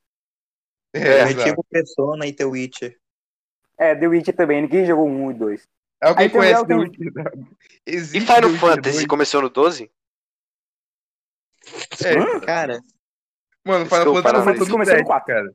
não, Final Final Fantasy Fantasy começou no começou no 7. 7 pro pessoal. É verdade, começou no 7. No 7! No 7, começou no moleque! Sim. Mas, enfim, tem vários eu- continentes. Aí tem Atmor, tem Tamriel, tem uns nomes muito estranhos. É Akavir, Aldimeres e Piandonea. E essas províncias de Tamriel, cada jogo é em uma dessas províncias. E aí vem aquele questionamento como que vai ser quando as províncias acabarem. Pra eles Hum. adaptarem. Aí eles vão pra outros continentes ou eles eu acho que em quando acabar as províncias, vai ser um jogo com toda a Tamriel. Vai ser um jogo com todo o continente. Não, isso é impossível. Isso é Não, não literalmente é, impossível. não é. Não é, Não, cara. isso é impossível. Não é. Não, Não não, é, tem cara. como. Não, não é impossível não. Não tem Mano, como. Mano, o, Del, o Daggerfall, Cara, o segundo The Elder Scrolls, tem um O mapa primeiro. do tamanho do Reino Unido, cara. Ah, o segundo, é. Coisa Sim, mas maior. é que aquilo não conta. O The Elder Scrolls 1 e 2, o mapa não é feito por seres humanos. O mapa é Não, gerado não, não. Mas o automaticamente. 2 é. O 2 é. Só, só um que é gerado proceduralmente. O 2 Não, dois é o 1 feito. e o 2, o 1 e o 2 são gerados proceduralmente. Não, mas eu, não, mas se eu não me é engano, também. o 2 ele tem mais partes feitas por humanos do que o 1. Um. O 2 ele é muito É, mais. ele tem mais partes. Só que ainda é tipo 1% comparado ao 99% de gerado proceduralmente. E o estranho do The Elder Scrolls 1 e 2 é que, tirando a questline principal, todas as quests, todas as cidades, todos os personagens, tudo é gerado proceduralmente. Então, você sente que você tá jogando um jogo que nem existe, sabe? Sim. Mas. Aí do Morrowind, do Test 3 em frente, aí eles começaram a fazer completamente à mão o jogo. E aí que a série Test começou de verdade, começou a ser jogável. Pede Mas, mano, o pior é que então. tem muita gente que gosta do Daggerfall, velho. Pessoal fala que o Daggerfall é bom. Cara, é tipo. É, Daggerfall, cara, Arena É é cult, né, cara? Essa é a verdade. Arena é objetivamente horrível. Daggerfall é jogável. É tipo, é pra cult, cara. É pra Deve cult de, de. The Elder Scrolls, velho. É só pra cult The Elder Scrolls. Sim, o pessoal que jogou na infância e tal, que tem nostalgia. Eu até hoje vejo É. vídeo de Daggerfall saindo, cara. Não ironicamente eu vejo. Nossa. É. Ah, mas aí pega 10 visualizações é mano. Mas enfim, eu posso, eu posso falar agora de. Eu posso falar do Oblivion, Consciência, ou você ainda vai continuar? Fala, o que, que você sabe sobre o Oblivion? Então, eu vou dar um resumo bastante assim na loja que o tema não é Elder Scrolls, é Skyrim em específico. Sim. Então eu vou resumir bem qual que é o início da história de Elder Scrolls, que eu não posso falar ele hoje, não posso falar que é lore. Que tudo começou com dois, com uma entidade, aliás. Uma entidade que representava a positividade, não é consciência positividade? Eu, eu não sei, continue falando. Mas enfim, era o início de ciclos. Era uma entidade que representava o início de ciclos. Essa Então, a tá entidade. falando lore, e não Sim. história. Ai, consciência, vá Tá, merda. É, essa entidade, ela era como, ela é como se fosse Deus, entendeu? Enfim, e ela se sentia sozinha no universo porque ainda não havia a existência, ainda não tinha nada. Isso foi antes de existir o tempo. Isso é pré-existência. Cara, Então, uma ela criou, é, é, ela criou. Isso daqui eu não tô lendo não, tá? Isso daqui é o que eu lembro do, do Hierarque. Então, Uhum, ela criou um alter ego para essa própria entidade que ela era. Então ela criou esse outro ser que representava tudo aquilo que o, o primo- o primeiro não representava. Então o, o- o primeiro ser que existe, ele representa coisas positivas, representa inícios de ciclos, enquanto o outro representa o fim das coisas, entendeu? Porque tudo que começa tem que terminar. E eu acho que foi aí Uhum. eu quase certeza que foi aí que surgiu o ciclo do tempo. E essas duas entidades Nossa. que funcionavam como yin e yang, uma oposta à outra, elas eles decidiram criar avatares para eles mesmos. Avatares de seus poderes, criar uma subentidade entre aspas. Então, eles criaram seus próprios minions, eles criaram um respectivo, um cada um. Então, aquela criatura primordial que representava o início dos ciclos criou o que seria no futuro o pai dos Aedas, enquanto aquela que representava o fim dos ciclos criou o avatar dela e quase que em inveja, entre aspas, do seu parceiro, e ele criou o seu avatar do fim dos ciclos. E eles têm o poder de seus, entre aspas, pais. Só que de uma forma reduzida, claro. Uhum. Enfim, essas duas entidades, elas criaram, eu, tô, eu vou resumir, então eu vou pular bastante coisa. Mas, enfim, após um tempo eles criaram su- suas próprias subentidades. Então, aquele avatar do início do ciclo das coisas criou os Aedras, que são como se Uhum. fossem deuses de um panteão. Que Enquanto é Talos, a- Skynareth, etc, etc. Sim, etc, etc. Enquanto a entidade que representava o ciclo do fim, quer dizer, o avatar dela, né? Criou para sua, pra sua diversão também os Daedras, que são de uma forma opositora. É como se, por exemplo, a gente seguindo a mitologia bíblica cristã, é como se fosse equivalente aos anjos e os demônios. Os Sim. anjos sendo os Aedras e os demônios sendo os Daedras. A Os diferença é só um são D na frente. Hermeios Mora, Shogorath, etc, etc.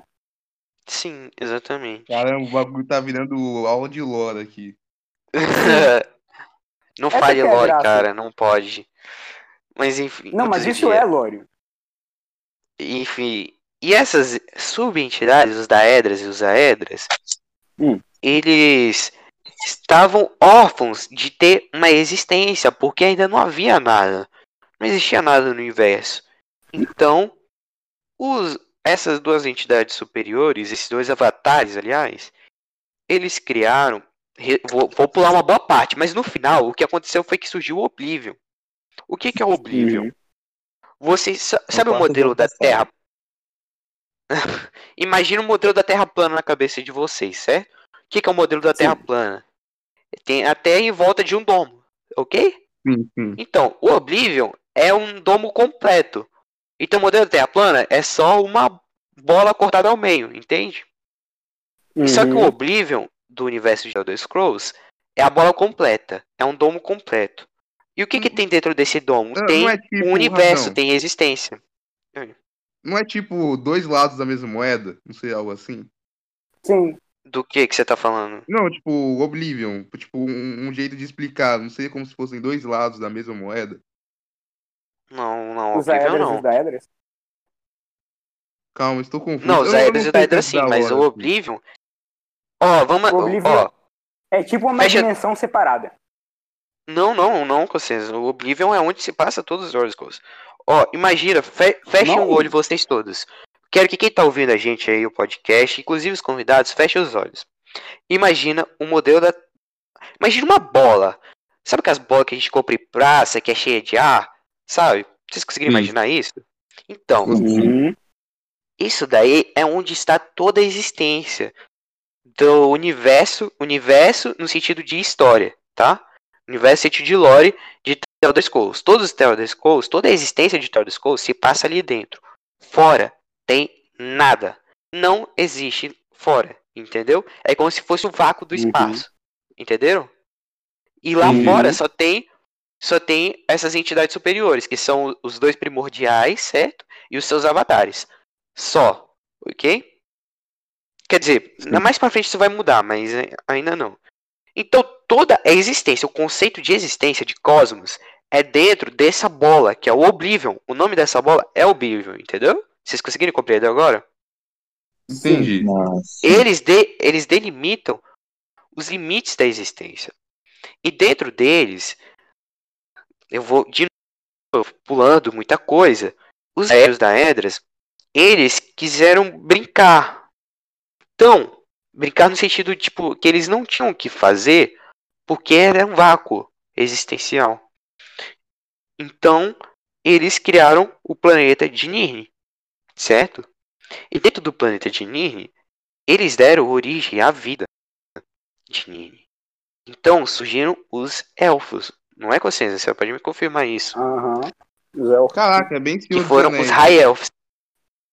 Mas enfim, é, os Aedras, os Daedras, eles criaram.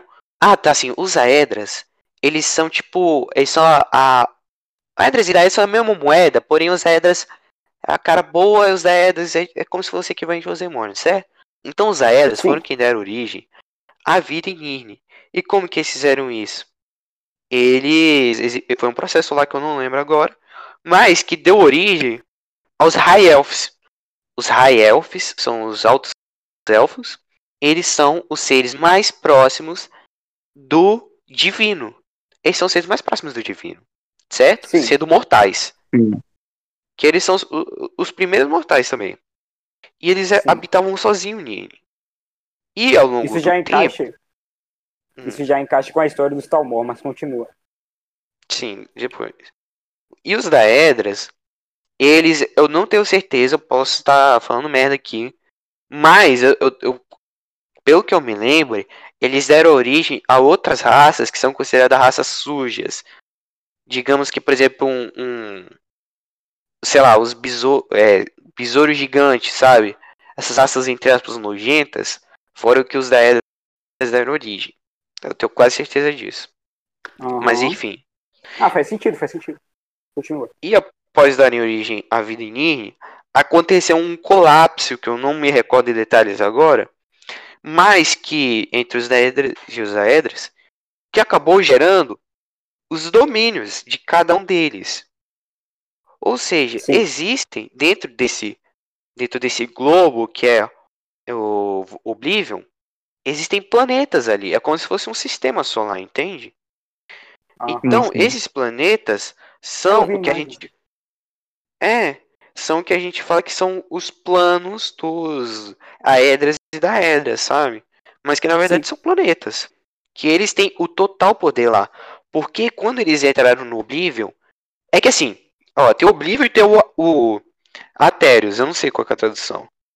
Que o Aterius é o, o etéreo, entendeu? É a não existência, que é o fora do Oblivion, fora dessa bolha. Sim. Fora dessa bolha, quando eles estavam lá, eles eram seres de poderes infinitos e imensuráveis. Ah, eu lembrei agora da hora. E não é que eles foram criar Nini, que eles foram criar vida. Um, do, um de, desses seres divinos enganou a todos os outros e fez com que eles usassem o seu poder dentro do Oblivion, isso já. Dentro do Oblivion eles têm poderes limitados, tá? É, fez com que eles usassem seus poderes para criar Nini. Só que isso acabou secando muito da fonte de poder deles. Alguns chegaram até a morrer. Muitos morreram, se não me engano, a maioria, inclusive, durante esse processo de criação de Nini. E foi aí que aconteceu esse colapso, entendeu? Porque eles se revoltaram. E o que aconteceu? Alguns na tentativa de fugir, eles furaram o Oblivion, certo? Então, quando você vê uma estrela, por exemplo, em Skyrim, aí chega Skyrim. Quando você Hum. coloca é, aquelas estátuas, né, que te dão bônus. Vocês se recordam Hum, disso? Sim, Então, É a, a Tree, né? as pedras. Isso. não, Ah, não, ele as tá pedras, falando- as pedras, é. Ele tá É, falando as das pedras. pedras que você encontra, tá, que são sim. tipo monumentos, e você ativa, você só pode ter um deles ativado por vez, e eles te dão um bônus meio que permanente. Ah, sim, eu sei. Exatamente. Então, essas pedras, quando você ativa, não sei se vocês já pararam para prestar atenção, mas elas jogam uma- um raio de luz que vem de uma estrela. Vocês já pararam para pensar nisso? Vocês já perceberam isso? Sim, Então, eu já. aquilo ali, Eu não, mas É. tá bom. aquilo ali é Você vê que você... tipo, você ativa, e aí sai o raiozinho de luz lá pro céu. Você percebe isso? Ah, sim, sim. Então, claridade Então. direta é uma estrela do, do cosmos. Enfim. É Aquilo uma ali. constelação. É, não, não, Daí é calma, uma calma. constelação. As estrelas não são literalmente estrelas em- no universo de The Elder Scrolls. Quando uma você ativa aquele, aquela pedra e o raio vai até uma estrela, na verdade, esse raio tá vindo de um dos buracos do Oblivion. Tá vindo de um dos furos onde no passado os Aedres e os Daedras furaram para fugir. Entendeu?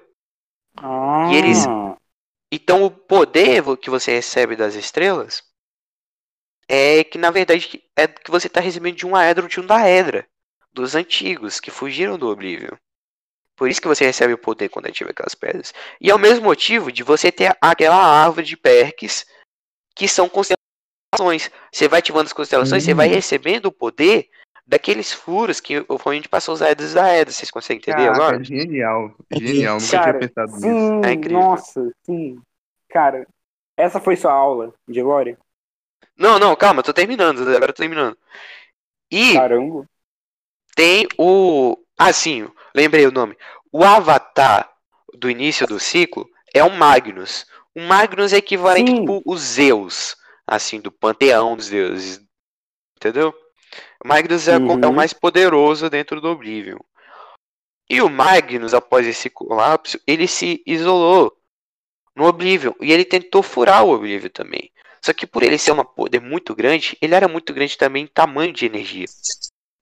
E ele não conseguiu furar o Oblivion. E o que aconteceu? Ele ficou tipo uma espinha, sabe? E ele ficou na beirada ali do, do Oblivion. E aquilo lá é o Sol, que a gente vê Skyrim. É Magnus. Nossa. Ah, por isso que o nome do sol é Magnus. Sim, exatamente. Aquilo ali é, é o avatar da entidade primordial, da primeira entidade que existia. Mas e as Enfim, duas e Elas são de onde? As duas O quê? luas. As duas As duas, duas. É, as luas. cara, tem a ver com Lorcan. Já você sabe É. quem é Lorcan? Sabe o que eu. Quem é Lorcan? Ah, sim. Eu já ouvi falar, mas eu não lembro o que, que é, o que, que tá relacionado. Eu também não lembro muito bem. Eu acho que ele é o, ele é tipo o oposto de Magnus. Sim, Sabe que Tem provavelmente. os Daedras e os Daedras. Então, as duas luas, eu não, eu não sei explicar direito. Eu li isso muito rápido, muito raso. Mas as duas luas que se chamam. Que tipo, você olha pro céu no Skyrim de noite tem aquelas duas luas imensas, Sim, sabe? sim. Que são absurdamente enormes. E se chamam Master e Secunda. E aparentemente, pelo pouco que eu li, pela meu conhecimento raso que eu tenho nesse assunto em específico, elas são o corpo de Orcan.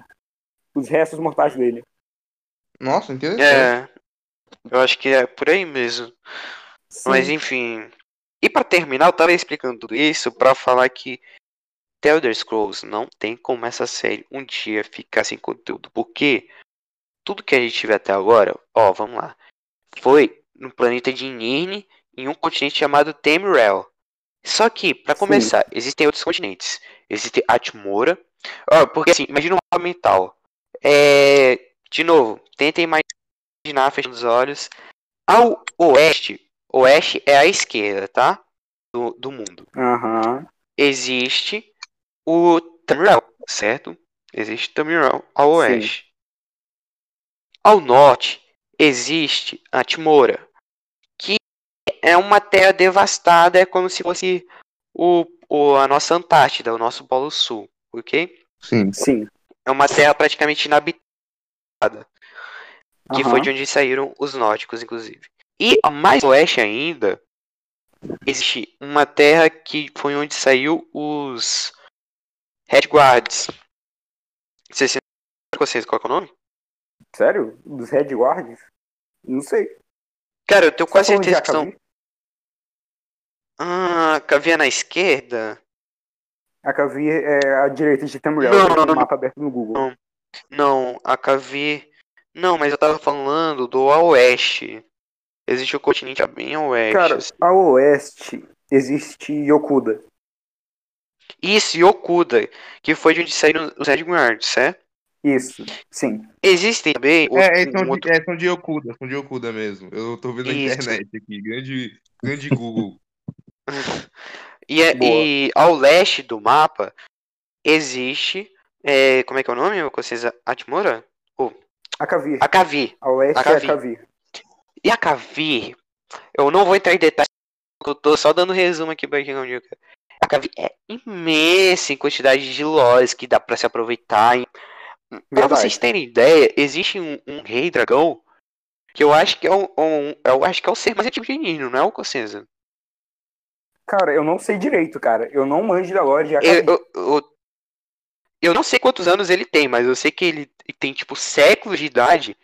Ele é um rei que ele fez uma espécie de pacto para se tornar um dragão. Ele era humanoide, eu não sei qual que era a raça dele, se ele era um bestial, o que que ele era, mas eu sei que ele se tornou um dragão. Ele é o rei dessa raça. E a, a- se não me engano é a raça dominante, inclusive, de Akavi. E ele é lendário, assim. Tem também o Aldmeri Domínio, que é como se fosse a Oceania, sabe? Só que do outro lado. Como se fosse do outro lado do mapa. Cara, Sim, não. sim. O Aldmeri Dominion, ele faz parte de Tamriel. Não, mas então como é que é o nome do Aldmeri mesmo? A ilha, Aldmeri. Aldmeri Dominion é Somerset Isles. Ah, Somerset Island, desculpa.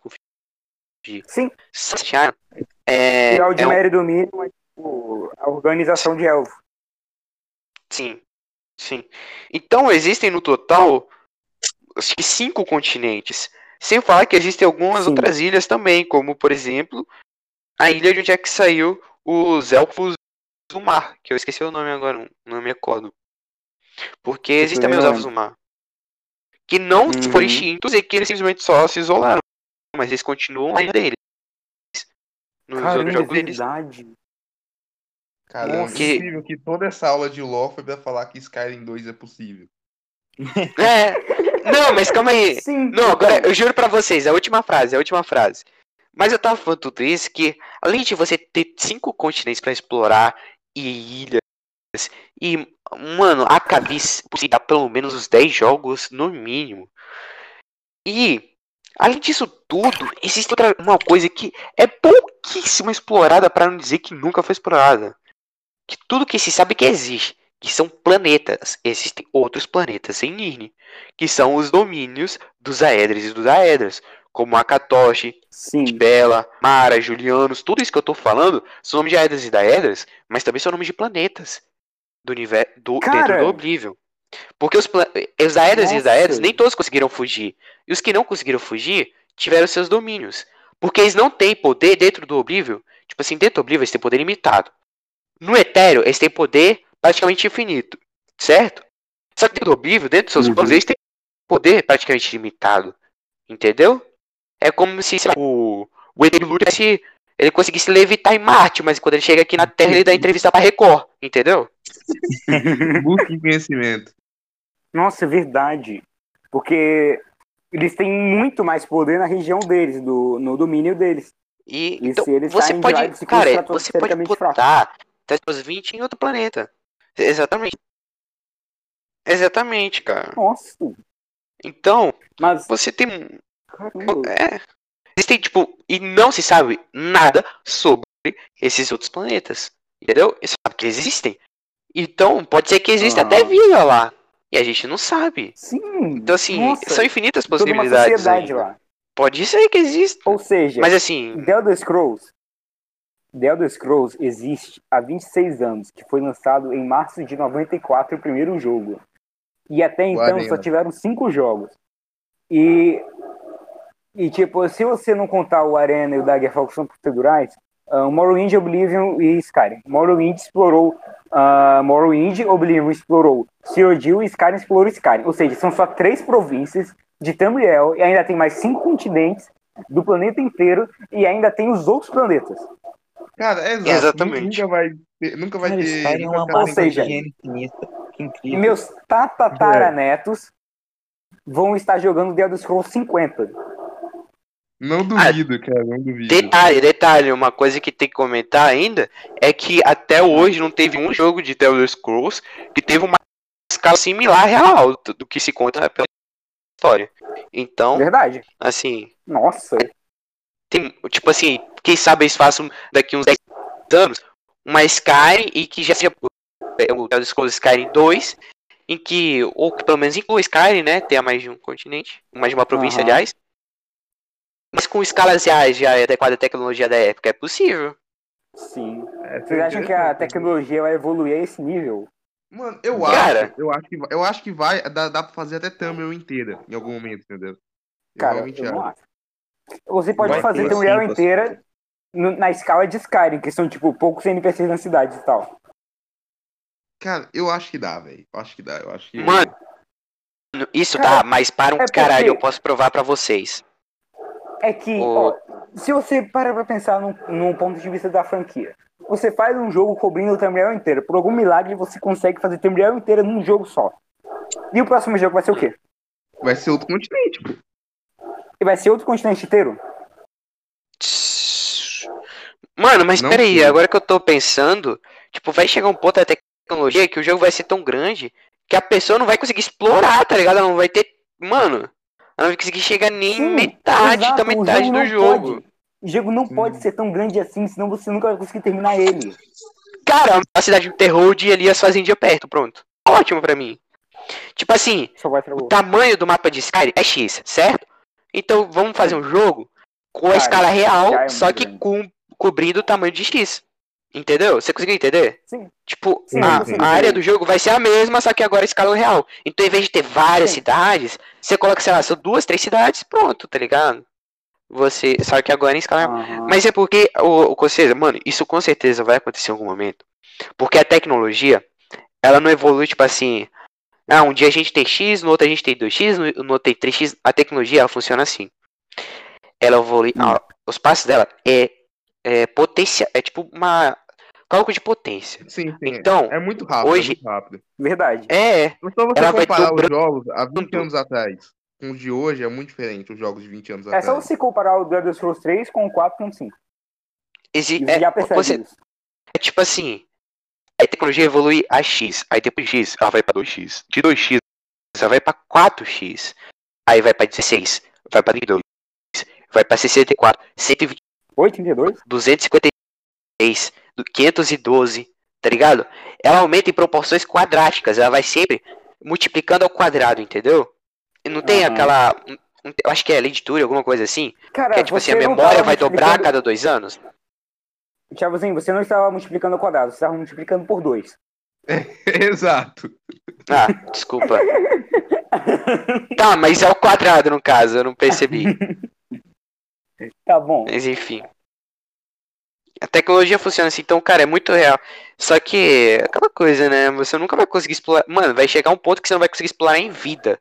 Isso já acontece, na verdade, com Minecraft. Tem um cara que ele, ele Cara. tá fazendo um, um walkthrough pelo todo o mapa de Minecraft. E ele tá há sete anos nessa porra e ele não chegou na metade ainda. Ih, é verdade, já vi isso, cara. Não, aonde, mano? Que cara é esse? Ah, depois eu te É, passo o pesquisa link. depois. Eu passo aí depois. eu É quero ver. bizarro. Ele tá, tipo, há sete anos no mesmo mapa. Ele não consegue nem atualizar o jogo, senão ele perde o mapa. Era isso que eu tinha pra falar da. Es- Explicou o mundo do jogo inteiro. Vamos chegar na parte polêmica, que é a Guerra Civil de Skyrim. Stormcloaks são imperiais. Quem estão certos? Quem tá certo, né? Ah, aquela pergunta que eu te falei no início. Tu votaria no da Cielo ou no Dr. Ray? Dr. Ah, Who. cara, essa guerra, eu vou, eu vou explicar o início da guerra para poder ter o cenário para começar a discussão. Então, no período de tempo entre The Elder Scrolls 4 e 5, que foi tipo um salto de 200 anos, teve a Grande Guerra, que foi tipo uma guerra territorial inteira entre todas as províncias. Tipo uma guerra mundial, só que sei lá, não mundial, é só naquele continente. Essa guerra foi motivada pelos elfos, por causa da crença em Talos. Não, calma. Qual que é a glória da guerra, Chavozinho? Você sabe direito, mais ou menos? Ah, caramba. Do... Depende de, de que ponto que você tá falando, de que ponto que você tá Ó, a partindo. grande guerra, a grande guerra, que foi lutada pelos elfos e pelos humanos. Por que os elfos começaram a guerra? Sim.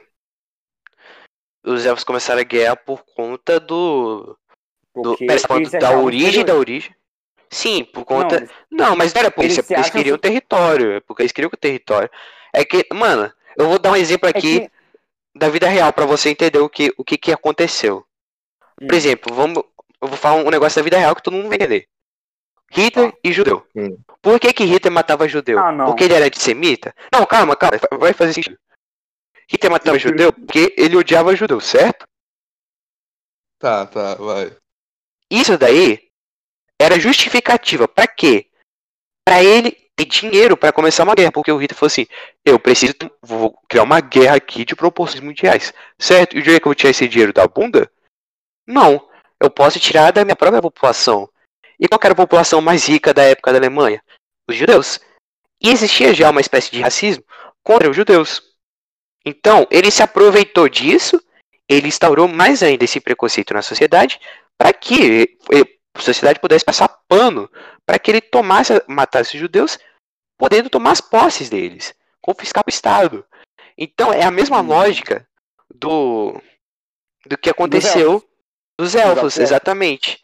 Sim. Existe já, porque o- toda aquela lore que a gente falou dos High Elfos, dos Altos Elfos serem os primeiros elfos, sim. eles têm a você quer falar da linhagem de sangue deles?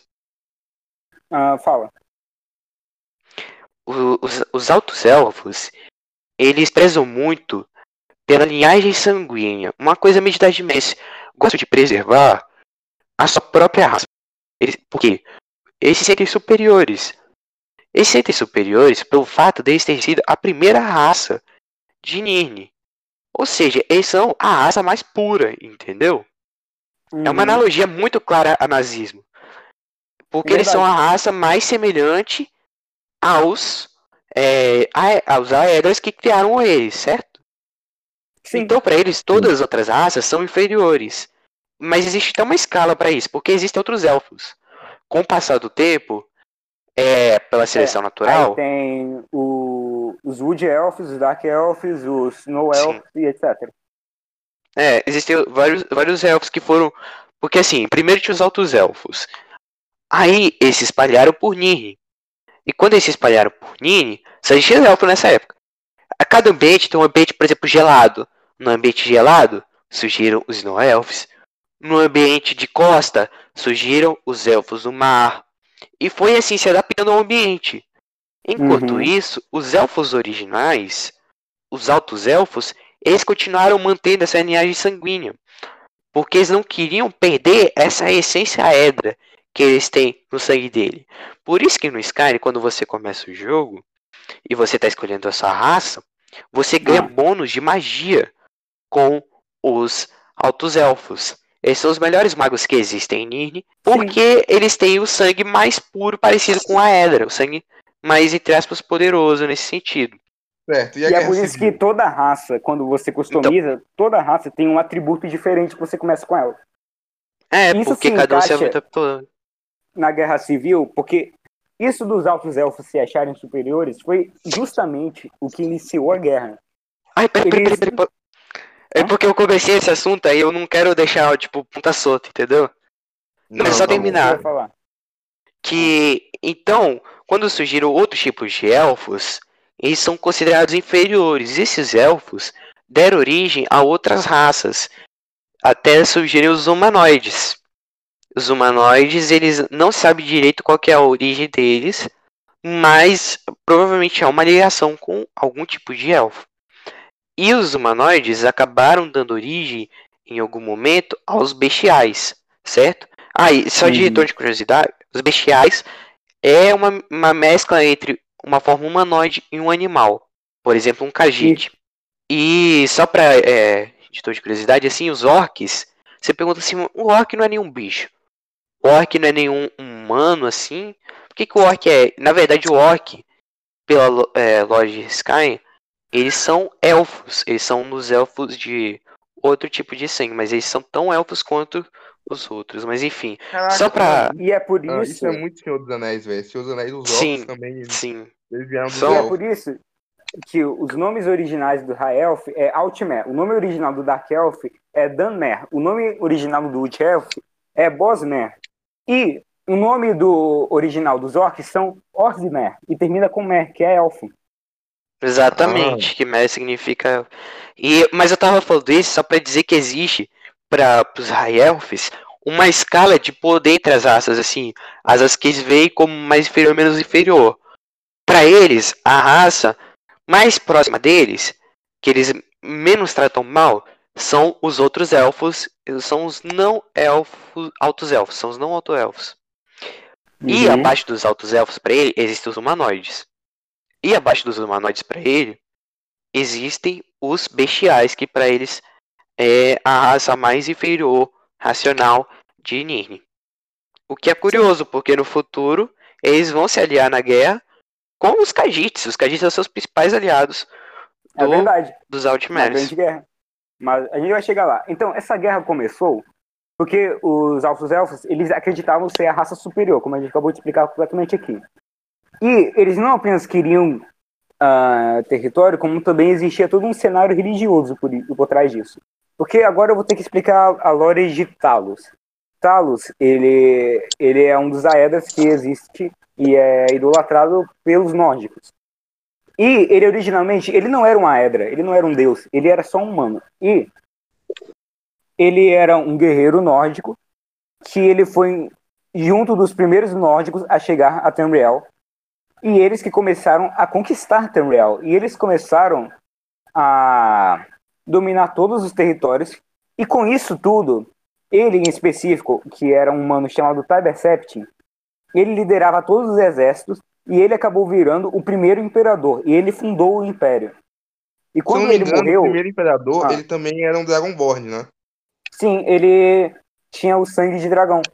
E é por isso que todos os imperadores à frente dele ah, também tinham essa, seguiam essa linhagem de ter o sangue do dragão, como explicado em Oblivion. E aí, quando esse. Quando o Tiber morreu, ele ascendeu a- ao status de divindade. Ele virou uma Edra. E ele virou. Ele passou a ser chamado de Talos e ele passou a ser idolatrado. E aí, isso é incabível na visão dos altos elfos. Porque eles acreditam que um ser humano inferior aos elfos, ele não pode virar uma Edra, ele não pode virar um deus.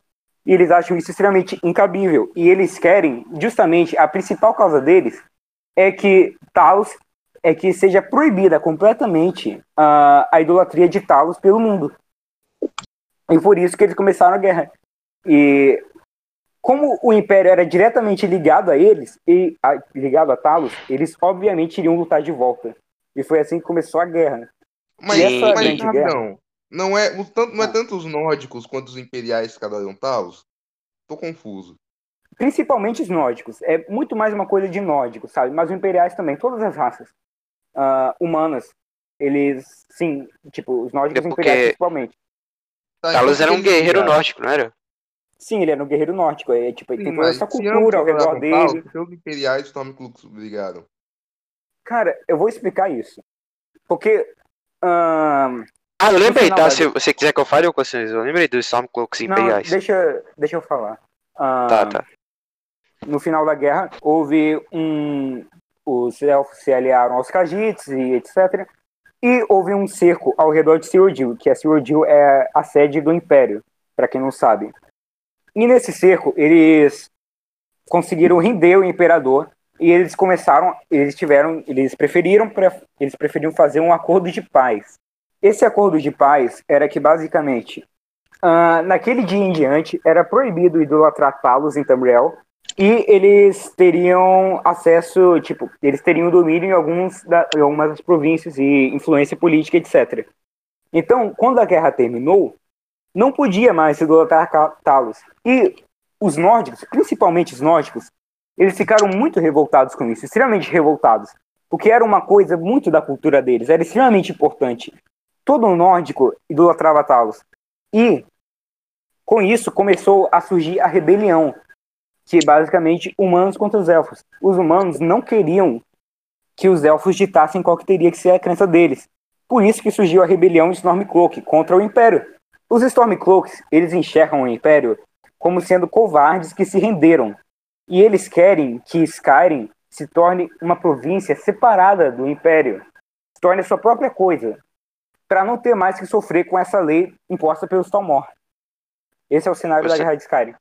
Tá, É, então você- aparentemente quem tá certo são o Tom Cooks. É, mas aí, tipo, tem todo o outro lado. Ah, aí a gente chega na conclusão. Qual que é o, o lado que o seu jogador tem que se aliar na guerra? Os Stormcloaks ou os Imperiais? É porque assim, preferem? se- Falem. mano, eu Stormcloaks. prefiro. Ah, eu prefiro Stormcloak porque eu acho que o ele tem um cabelo mais bonito, mas é, a questão é que, tipo assim, se você se aliar, se a- os Stormcloaks ganharem a guerra, eles têm menos chance de Storm derrotarem. Sim, Skyrim Storm independente. Porém, Sim, quem tem maior chance de ganhar uma, uma guerra contra os, os Dalmor é com certeza o Império. Então, assim, no ponto de vista ético, Stormcloaks. Porém, se você está sendo frio e calculista, se você acha que os fins justificam os meios, você deveria se aliar ao Império. Por isso que não existe o certo, entendeu? O que, que você acha? se Skyrim se separar do Império, quando inevitavelmente acontecer a Segunda Grande Guerra, Skyrim não vai poder ajudar. E aí o Império vai estar em uma desvantagem gigantesca, porque tem muitos, muitos guerreiros fortíssimos em Skyrim nórdicos que seriam soldados. E eles não lutariam mais junto com eles. Poderia até haver uma aliança, sim, mas não seria a mesma coisa, não teria o mesmo nível de poder de junção bélica. Ah, sim. Cara, é a mesma coisa que aconteceu na Revolução Cubana. Mano, é incrível como a hora é, tipo, muito pisada assim, tipo, baseada em fatos reais. Que foi isso que aconteceu em Cuba, assim, no ponto de vista, assim, a a população, mas muitos eram pobres, miseráveis, passavam fome, aí chega um cara gritando esperança, ok, tá bom, vamos derrubar esses babacas americanos que vieram aqui nos tornar seus escravos, economicamente falando. Só que aí, tudo bem, você tá no ponto de vista, assim, de o que você acha certo, eu entendo quem participou disso. Só que deu no que deu, né? Não adianta você fazer algo assim se você não consegue sustentar, entendeu?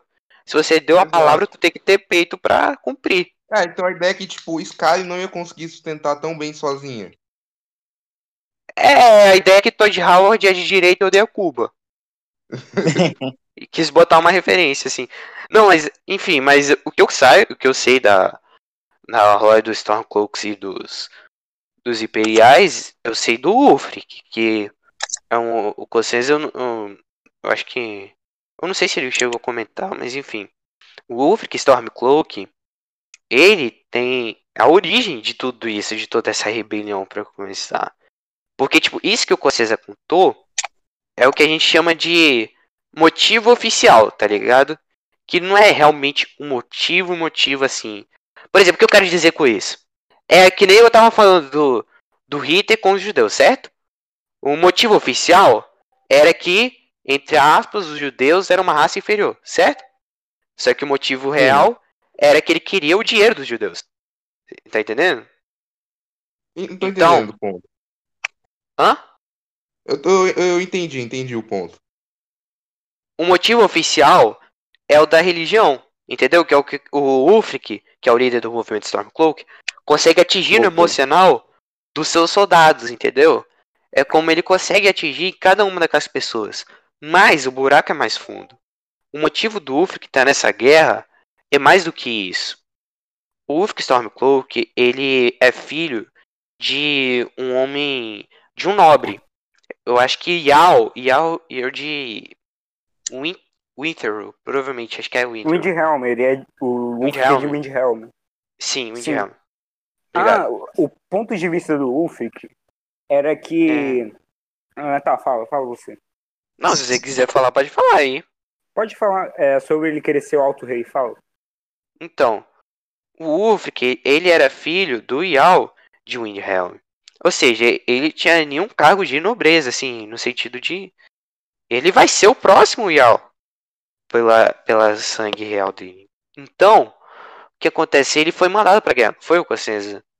No... Ele foi mandado pra Tem- guerra? Teve... Não eu não sei se chegou a ser uma guerra, mas enfim... Ah, Hum. lembrei. O conflito Do- de Macá? Existe. Não, não, não sei, calma, eu lembrei agora. Não, acho que isso foi depois. É, os Star Wars e o Império, eles por muitos anos, eles viveram uma guerra fria. Todo mundo sabe que é uma guerra fria. Eles Sim. então tinha muita espionagem, tinha muitos sequestros e torturas. E o Ulfric, ele foi mandado para uma dessas missões e ele acabou caindo na mão de um desse, de um, de um grupo Talmor. E os Talmors, sabendo que ele era um filho do Yao de Windhelm, eles não mataram ele. Porque eles acharam que ele era alguém importante. Eles sabiam que ele era alguém importante. Então, era necessário que ele ficasse vivo. Enfim, é... então eles torturaram por muito tempo o Ulfric. Eu acho que chegou a ser anos, não foi, Cossenza? Anos? Não, não foi anos, acho que foi meses. Foi me... Mas enfim, ele foi torturado assim por muito tempo. E ele Sim. foi obrigado a contar sobre, sobre as entrelinhas de Windhelm, não é? Sobre assim, o Uhum. que só alguém que é de sangue real ali de Windhelm poderia saber, entendeu? Sim. Ele- só alguém que é dentro da Casa Branca consegue saber. Então, ele foi torturado por tanto tempo que ele acabou revelando isso. E quando ele chegou, e, e aí foi liberado pelo Salmor, sabendo que ele era filho de Eldwin Helm. E aí, quando ele chegou, eu não, eu não me recordo o que aconteceu. Agora tem um branco aqui, sim, na- nesse momento da história. Eu só sei o que acontece depois. Você lembra o que aconteceu, Cossenza? Não, não lembro. Pode pular se quiser. Tá, então vamos pular. Vai acontecer alguma coisa na história que, em algum momento, ele tem uma milícia. Certo? Vocês sabem o que é a milícia? Todo mundo aqui sabe o que é a milícia? Ah, tipo, é um grupinho. um exército particular. Um exército, Exi- um exército. Existe militares e existe milícia. Militares é o exército do Estado. O Estado. Não, sim, Tem eu, exército. como falei, é tipo um exército particular do indivíduo. Sim, sim, mas é que eu tô explicando pra quem tá ouvindo, entendeu? Ah, e tá. milícia Aham. é um exército que não é do Estado, é um exército privado. Isso que é uma milícia. Então, o, era, é comum em Skyrim existirem milícias em Skyrim, é comum.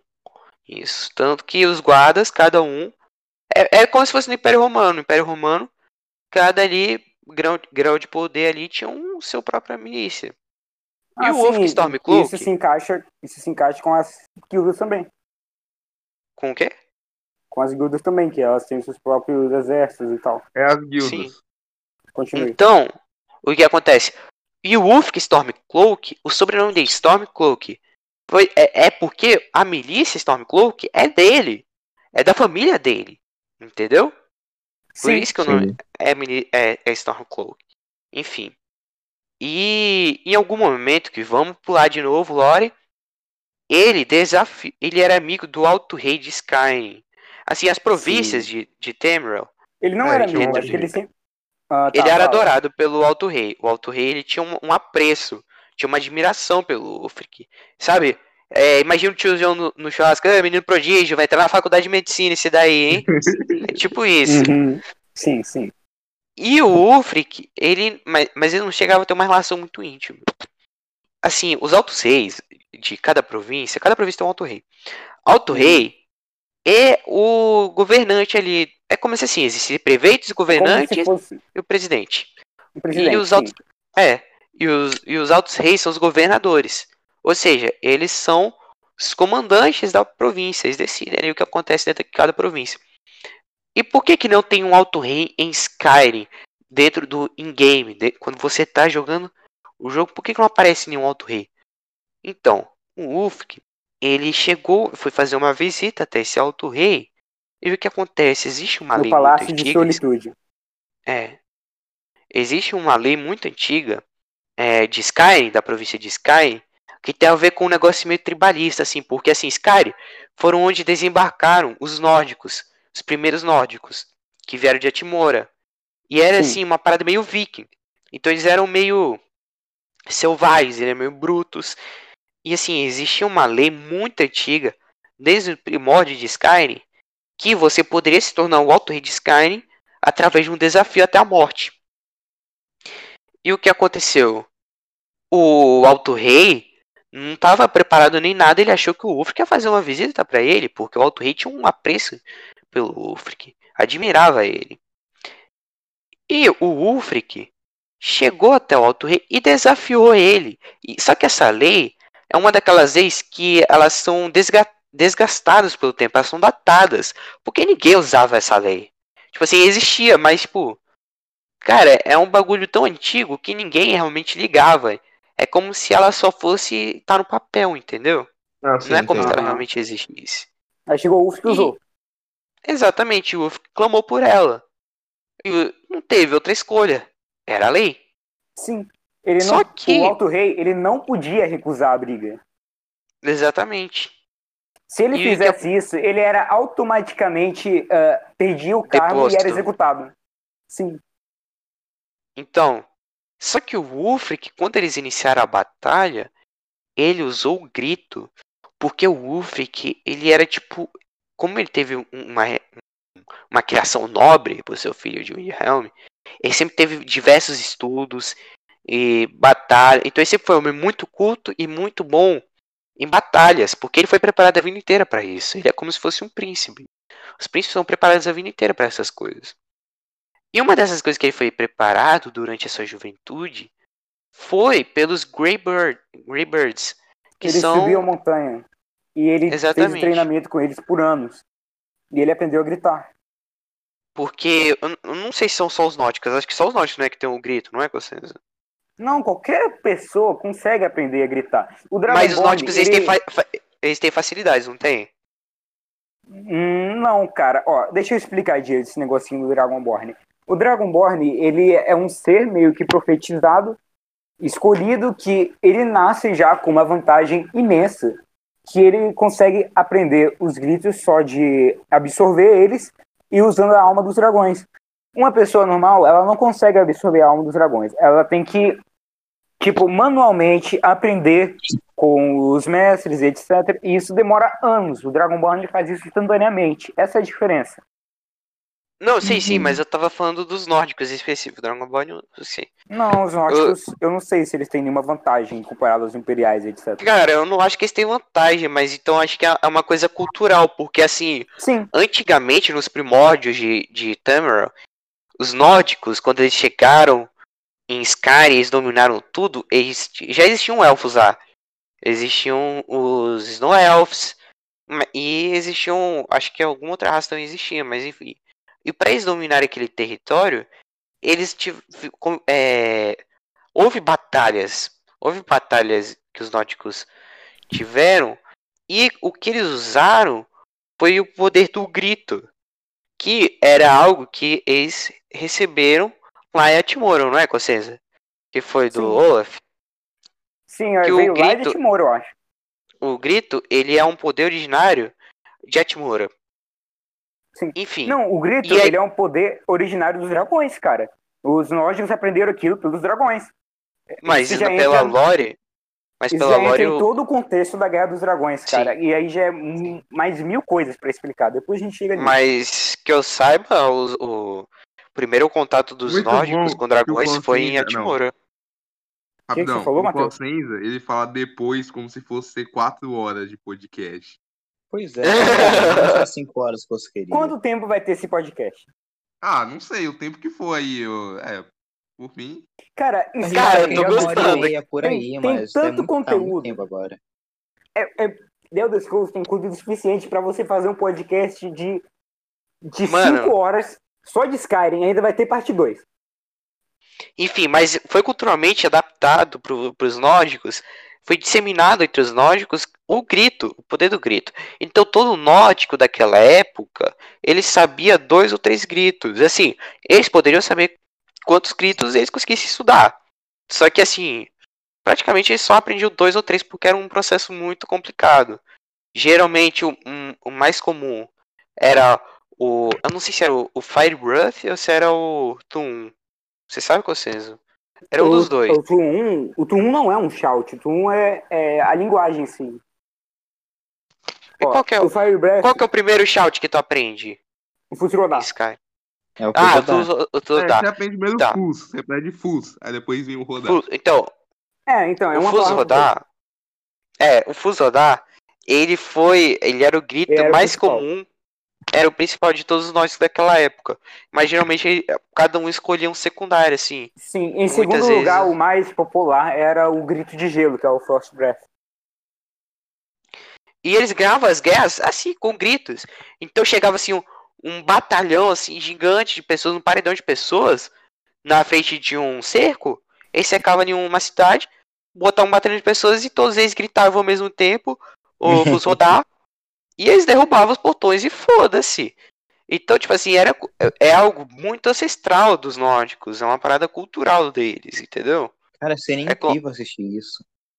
É, É verdade. não, é uma cena inacre- seria muito foda. É como se fosse você falar assim que o, o, cara que nasceu na, Ma- aqui no, no norte, né, na Amazônia, ele gospe fogo por conta da mula sem cabeça.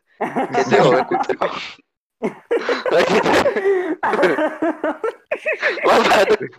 Quer dizer, não gospe fogo, né? É pelas, é pelas ventas, né? As ventas, o nariz. Então ele funga fogo, moleque. Caralho. É tipo- o nariz, sendo que a mula é sem cabeça. Eu nunca não seria entendi isso. Boitatá? Não seria o Não, não, é, Boitatá? é a- não, não, não. Na boitatá ele pega fogo. A mula ela gospe fogo. Oi. Ah, Cara, as pessoas não gritam pelo nariz, chavozinho. Cara, mas a- então, Gocesa, mas aí a gente pode assoprar pelo nariz, dá pra fazer assim, ó. Sei lá. Mas enfim. caramba. Corta essa porra. Não corta, não corta, não corta, deixa. Não corta. não corta. Por Cara, favor, Não, deixa. não vou cortar, não vou cortar. por favor, vamos, Nossa, vamos o Caio falou. Eu esqueci que o Caio tava aqui. Ele não falou literalmente nada o podcast inteiro. É Gente, que, eu- é vamos- que há uns minutos atrás tem uma saída pra comer. Ah, Cara, o cara comeu, a gente nem percebeu. Eu me mutei, desci, comi e voltei. cara, Ih, velho. sa- o Caio, sabe o que é o mais engraçado? É que isso daí me lembrou esse negócio de mula sem cabeça, boitatá, essa mitologia aqui do norte. Isso daqui me lembrou o mão rasteira, moleque, que tu não percebe, ele te ataca por trás. É uma, mano, é uma lore muito recente. Depois a gente tem que Mano. fazer um podcast só sobre mitologia da Amazônia. Cara, é incrível. Não, ia ser top, ia Cara, ser top. Genial, velho. Não, vocês têm que conhecer o Papacu. O Papacu é o melhor. Mas enfim, Não, voltando. foi incrível. Mano, a lenda do Chupacu, é isso. Voltando Dose pra. Skyrim. Opa! Voltando pra Skyrim. Da Amazônia pra da vida Sky. real. É. Onde é que eu parei? Eu- Você lembra, Cossenza? Tá Ah, tá. dos Você tava dos Os falando- nórdicos. gritos, os gritos. Tá falando sobre os gritos, é, que derrubavam o portão com só o É, isso, isso. Então, é algo bastante cultural. Assim, qualquer raça, como você disse, pode aprender. Mas é culturalmente mais aceito pelos nórdicos. É algo comum entre os nórdicos, entendeu? E nas outras raças é algo cult. Na raça deles é, é coisa de enorme, entendeu? Uhum. Então- Nossa, cara, genialmente explicado. Porém, mesmo sendo algo comum entre os nórdicos, relativamente, né? Comparado às outras raças, ainda assim é uma parada mais ancestral, entendeu? É como Sim. se ah, você falar que quem nasceu aqui no interior sabe andar de cavalo, mas é só quem nasceu na fazenda, entendeu? É uma Exato. parada mais local. E nessa Então- época da conquista de Tamriel, a maioria deles sabiam gritar. E hoje em dia você vai jogar Skyrim e os nórdicos não sabem direito. Ele se surpreende quando seu personagem grita, inclusive. Sim, então, foi ficando uma- virando uma coisa cada vez mais rara e mais mitologizada, tá ligado? Foi virando uma lenda, né? Mas enfim. Sim, uma lenda. E durante essa. Voltando, né? E o Ulf que desafiou o Alto Elfo, o, o Alto Rei O Alto de. Skyrim até a morte. E assim, Para começar, que ele estava totalmente despreparado, que ele não esperava que o Ulfric fosse fazer isso, porque ele admirava o Ulfric. E ele achava Sim. que ele era quase um aliado. E o Ulfric, durante a batalha, ele derrotou o Alto Rei de Sky usando o Fus Rodar. Ele usou um Sim, grito. E isso foi muito mal visto pelos nobres de lá. Não, Porque- não, não, não, correção, correção, correção. Ó, eu O lembro que uma vez eu tava jogando Skyrim, eu literalmente conversei com o Ulfric, eu perguntei pra ele sobre esse duelo. E ele me falou que ele chegou lá, desafiou, ele, ele usou um Fusrodar, mas ele não usou só o Fusrodar, ele usou o Fusrodar e em seguida usou a espada. Foi isso. Porque Ah, é o- verdade, verdade. Eu o lembrei Fusrodar Herak. no, o no Skyrim, ele não tem força pra matar uma pessoa de uma vez só. Ele Sim. só É. nocauteia assim pro lado, entendeu? Não, mas tipo, se você tacar ela do penhasco, ela morre na hora. É, mas ele não tava no penhasco, ele tava no meio do palácio. É, não, Justo. não, mas é verdade o que você falou que eu lembrei do Herak, que ele falou mesmo que ele não usou pra matar, mas usou pra derrubar, e aí ele ficou sem chance de defesa. Mas Sim. enfim, mesmo assim, ele ganhou a batalha por conta disso, entendeu? Por conta de um grito. E isso foi mal Uhum. visto ali pela, pela alta sociedade do Alto Rei, porque foi visto como uma espécie de trapaça. Foi visto como magia, porque na lei do duelo, desse duelo ancestral, você não poderia usar magia. Só que é, você não poderia usar arma, é, ma- armas mágicas, né? Só que o grito Sim. não é exatamente uma magia. É, Tanto que tipo, ele- você É não um gasta termo. É, é É, tipo uma é, área cinza entre os dois, sabe? é Porque porque ele é um nos poder, do na Skyrim, verdade. ele se encaixa em magia. Se você tem um- uma poção de fortificar destruição e você usar um grito de fogo, o grito de fogo fica mais forte, sabia? Ah, não sabia disso não. Vou usar isso é porque. É porque eu, você sabe mais da lore e eu sei mais do gameplay, tá ligado? Tipo isso. Ah, Mano, eu, sei acho que é vou essa ter que mudar o. Eu tô até pensando agora no título do episódio. Hum, Cara, vai, vai ser- Eu não sei, cara. Provavelmente vai ser alguma coisa Cara, com a lore. Que a gente não, falou mais eu lore sei. que do jogo. eu posso, Não, eu, eu tá tive uma falando- ideia aqui. Pô, Posso falar? fale. Pode. Ah. É, entre Hitler e Che Guevara, eu fecho com os Stormcloaks. cara. Mano, Faz sentido, cara. Cara, Vai. é, o título do podcast vai ser Skyrim mesmo, porque a maioria da coisa que a gente tá falando aqui é, tipo, é, tem umas coisas que realmente tem que abordar da Elder Scrolls em geral, mas essa questão dos nórdicos, a maioria é coisa de- da parte nórdica de Skyrim, entendeu? Continua. É, não, mas eu, eu acho que tá acabando, né? Ah, ah sim, mas o que, Não. que isso tem a É- ver com a Revolução Stormcloak? Então, Então. é que essa coisa do Ulfric ter desafiado e usado o grito, você pode encarar ela como moralmente errada de muitos pontos de vista. Primeiro, pra começar, que o Alto Rei era amigo dele. Pra, e segundo, aquela lei não era usada há tipo séculos. Terceiro, o grito. Tem muitos pontos de vista que você pode considerar aquilo moralmente errado.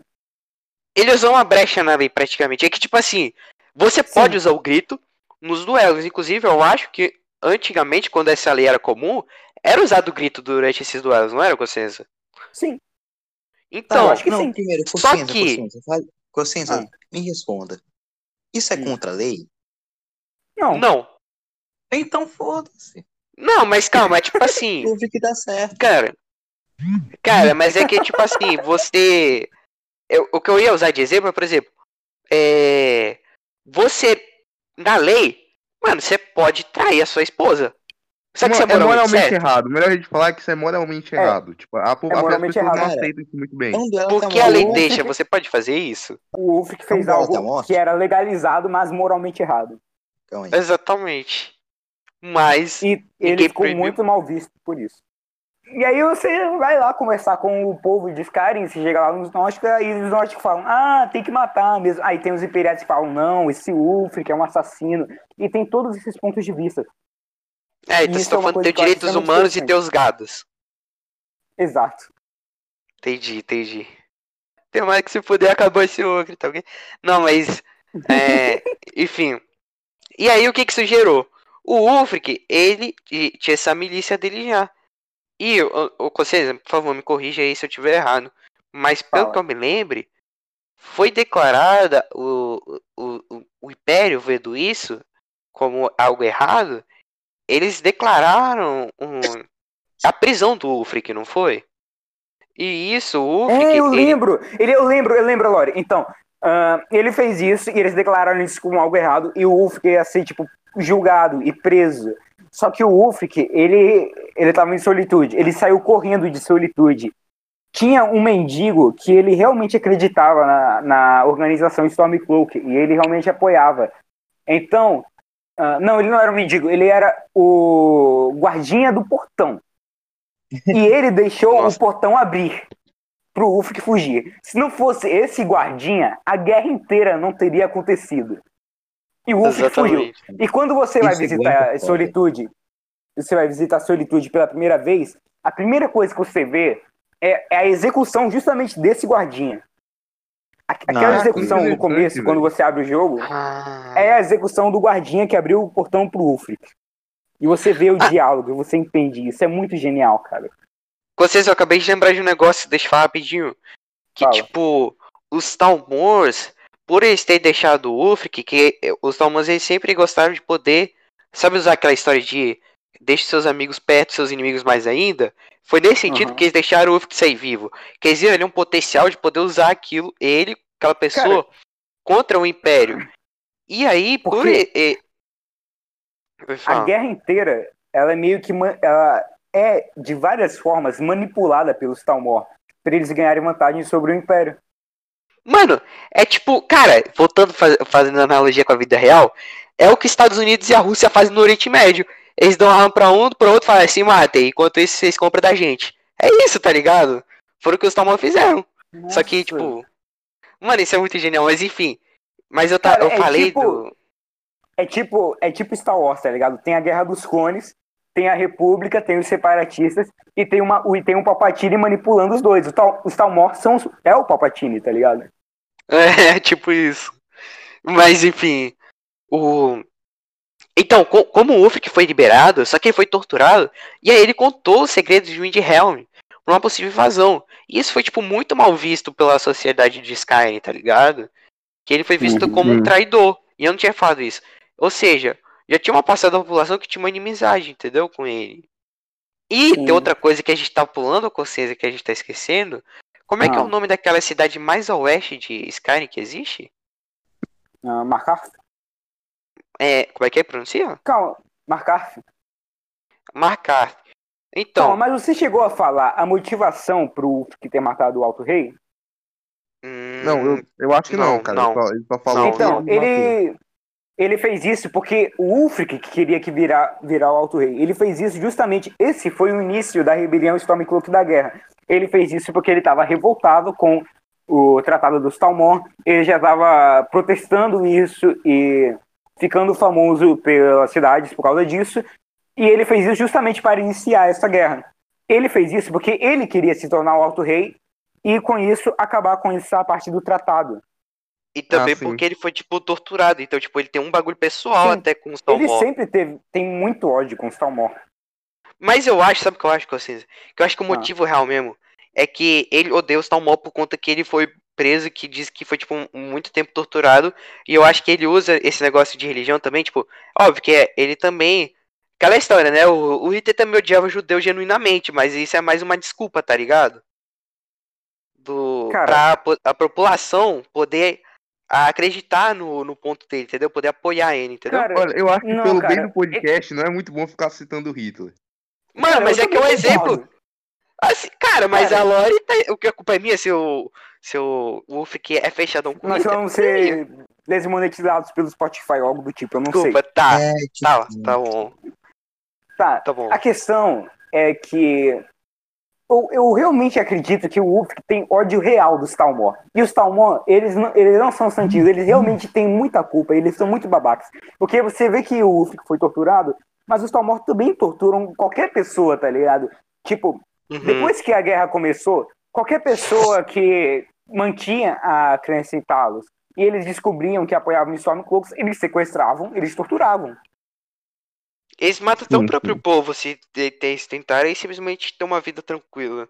Existe um Exato. relato. Então, não, um- o ódio não é só pelo Ulfric. Todos os nórdicos têm ódio do Ulfric. Os próprios imperiais. Não. Todos os nórdicos têm ódio dos Talmor. Até os imperiais têm ódio dos Talmor. Mano, até alguns altos elfos da sociedade de, de Somerset não gostam dos Talmor. Exi por Sim, exemplo, cara. existem. Por que, que existem High Elves em, no jogo Skyrim que você pode escolher? Porque é um dos fugitivos. Um dos caras Sim. que conseguiram fugir da ilha. O Porque. contexto daquele. O contexto daquele início de Skyrim, que você tá na carruagem, é que ah, o Ulfric tava com um exércitozinho dele, tava atacando um vilarejo, e ele foi pego. E você tava atravessando a fronteira de Cyrodiil para Skyrim e foi pego no meio, por engano, tá ligado? Nossa, E aí, sim, você foi pego por engano. E aí o Ulfric, tipo, tem, eles mandam lá a execução no comecinho do jogo e o dragão interrompe.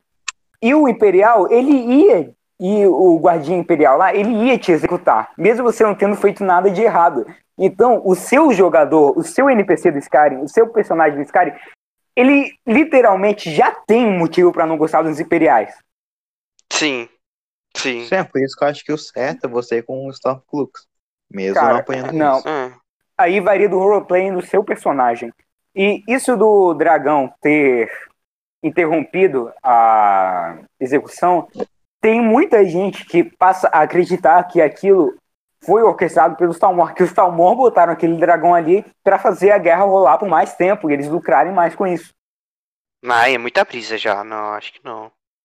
Eu também acho Acho que que não, faz o tá. menor sentido. Não, Mas- cara.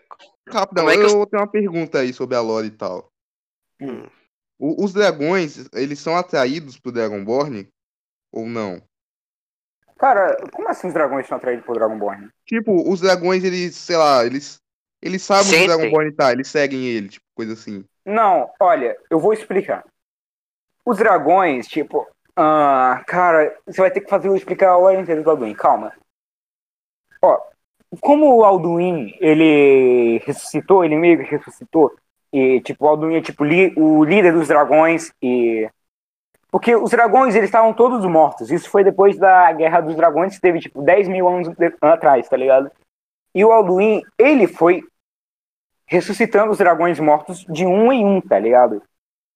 E com o retorno do Alduin, que é o devorador de mundos, etc., ah, o próprio Akatoshi, ele fez surgir o Dragonborn.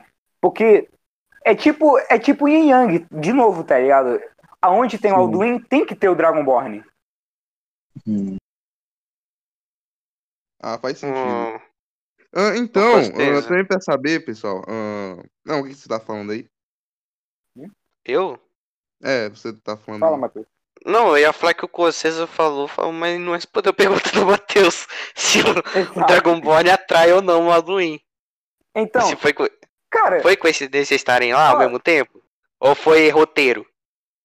cara, Não, foi roteiro. eu acho que não foi coincidência. Cara, não, é porque o Alduin literalmente salvou a vida do Dragonborn acidentalmente. Isso foi algo destinado. Isso é uma coincidência a um nível que, tipo, teve manipulação divina isso. Eu me recuso Sim. a acreditar. Porque é muito cômico o próprio Alduin ter salvado sem querer o Dragonborn. Ah, mas isso pode ser um milagre de roteiro, né, Cocesa? É, tem, tem, é, tem que lembrar que é um jogo, né? É, Sim, então. Não é o roteiro. Mas, enfim. Onde é que a gente tava tinha parado? Ah, Ah, tá, do, do, do Ulfric. Continua falando. Teve. A gente tem que falar, é muito importante falar do cerco de. Mar... Como é que é o nome? Mark. Marcar. Marcar. A cidade de Ma- Marcar. Você vai ter que Marcar. explicar toda a cultura dos Forsworn, tipo assim. Não, Pessoal, cara, a gente calma pode. lá, a gente não tem Mano, todo esse tempo. Não, gente ai, tem- o Consciência tá exagerando. Dá pra falar assim. Sabe a milícia do, do, do Ah. Ulfric? Não começou a existir depois que iniciou a guerra, não. Já tinha essa milícia há muito tempo. Desde praticamente sempre que, que ele se tornou um guerreiro, enfim. E, como é uma milícia, é privada. E privado tem que ter, o dinheiro não sai de imposto, tem que sair de pagamento.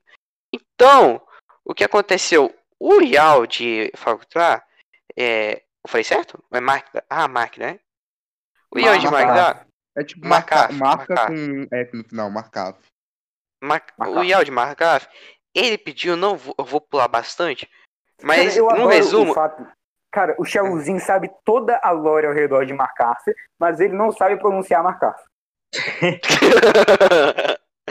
Mas enfim, ma- e aí o o Yao de Macau tava tendo problemas com uma invasão à cidade dele. E ele contratou, ele não, não exatamente contratou com dinheiro, mas ele ficou devendo, é, com a palavra dele, o, aos- os- Ah. ele- ao Ulfric Stormcloak.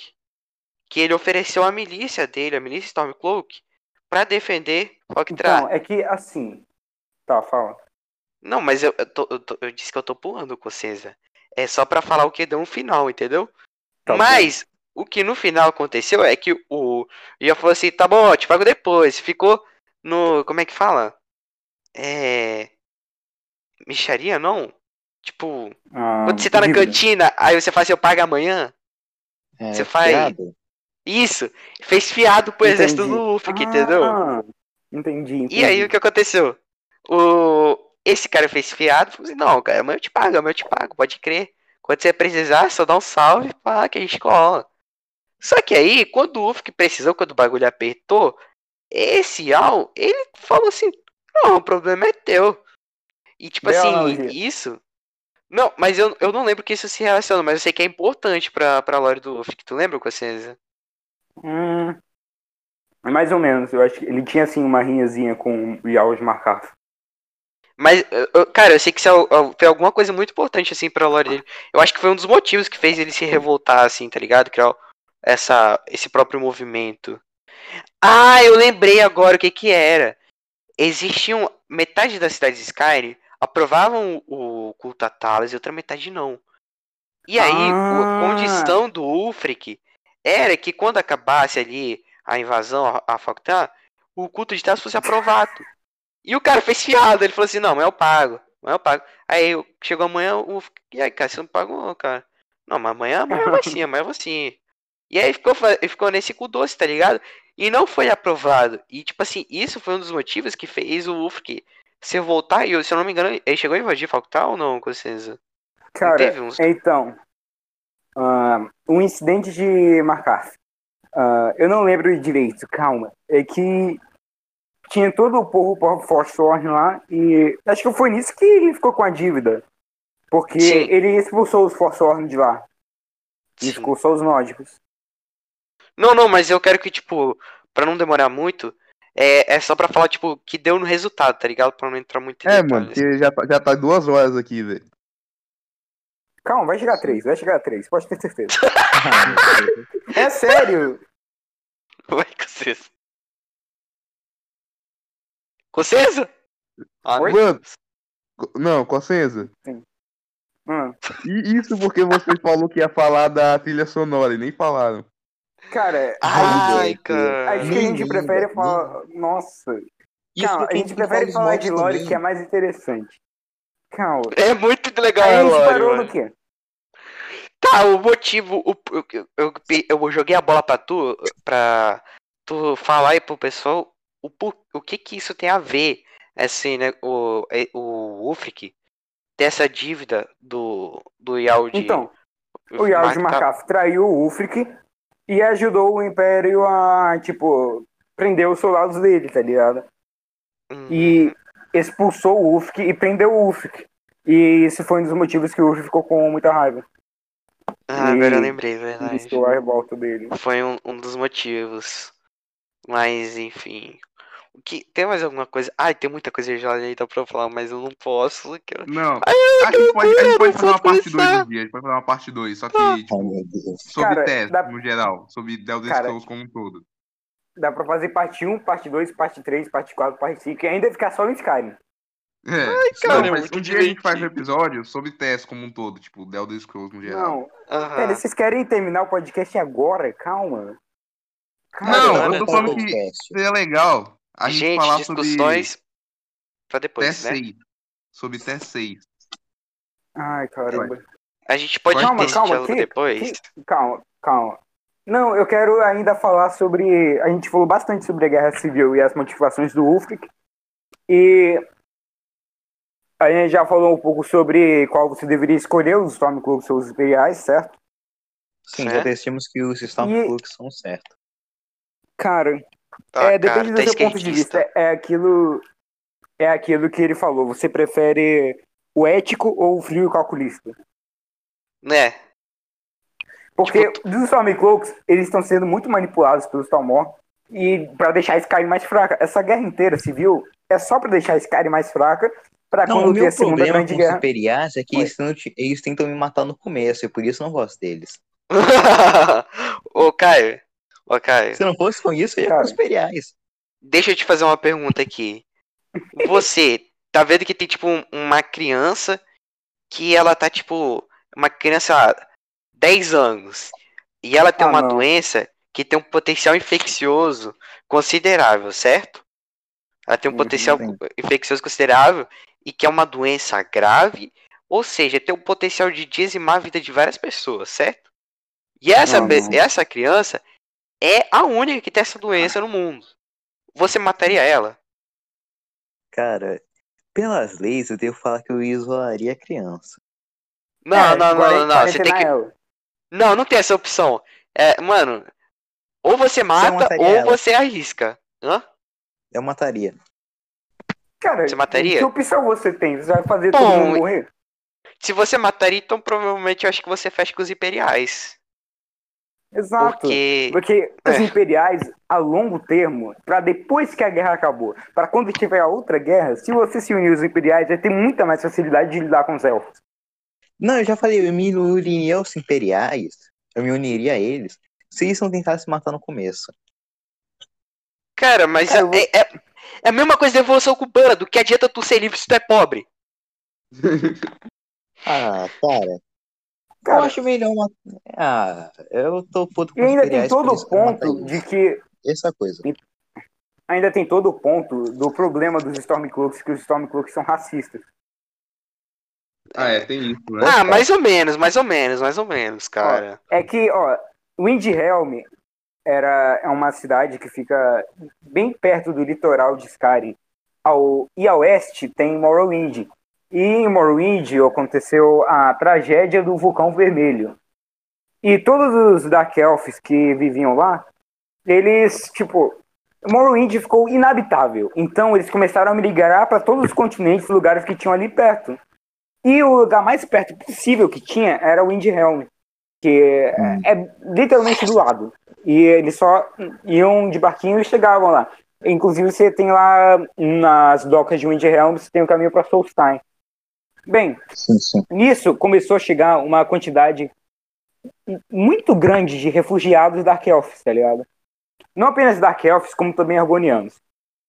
E tem todo um caso que você pode discutir se é ou não racismo. Que os Dark Elves, como eles são muitos, eles são forçados a viver num canto da cidade que tem uma infraestrutura muito menor, muito pior. Tipo.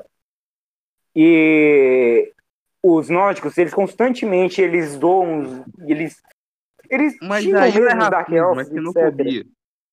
Ou não, né? Sim, Mas É, é porque é uma raça diferente, né, cara? É, exato, mas também é Então. xenofobia que estão de outro lugar, né? sim, é uma sim, mistura sim. dos dois. Ah. É uma mistura dos dois. E também Mas, tem toda a questão, não apenas do governo de Windhelm não dar moradia e alimentação direito para os Dark Elves, como também os próprios nórdicos e, imperi- e nórdicos locais de lá destratarem os Dark Elves, porque eles são elfos e eles acham que eles têm afiliação com os Talmor e coisas do tipo. E eles acham, eles têm nojo deles, etc. E é literalmente racismo. E Cara- muitos, muitos Stormcloaks têm isso. Ô, ô Hum. Ah, tu vai falar algo depois disso? fala, pode falar agora. Não, sobre essa lore aí específica, tu vai continuar falando sobre isso depois? Cara, eu não sei. Qual é o ponto de vista de vocês nisso? Não, é porque eu ia fazer um comentário, só que eu quero que, tipo assim, se- eu não vou fazer um, vou fazer um comentário se tu for continuar falando. Porque isso daí, mano, vira um bagulho polêmico, porque isso daí é, tipo, muito pisar na realidade, tá ligado? É verdade, é Isso. verdade. Isso é extremamente polêmico. Eu não Tá, vou nem faz fazer a isso. comparação, porque é algo que acontece hoje em dia. Mas enfim. Cara, exatamente. Mas pode falar. Mas eu vou, fa- comentário, eu vou falar meu comentário e, por favor. Não, não, não é- o meu comentário não é polêmico, mas é que, tipo assim, esse assunto é, entendeu? Mas, tipo, Sim. É, eu vou fazer o comentário e a gente pode mudar de assunto depois? Tá, bom. tá bom. Não, depois minha vi- falar das expectativas pro T6. Tá, calma. Calma, não, não, a gente vai A minha falar logo visão- dos dragões. Fala aí, deixa eu ver. A minha visão. Mano, que vocês é, é pervertido pro Skyrim. Cara, minha visão é assim. não. Tá, fala. Independente de ser racismo ou não, eu acho que a questão não é essa. Eu acho que a questão é.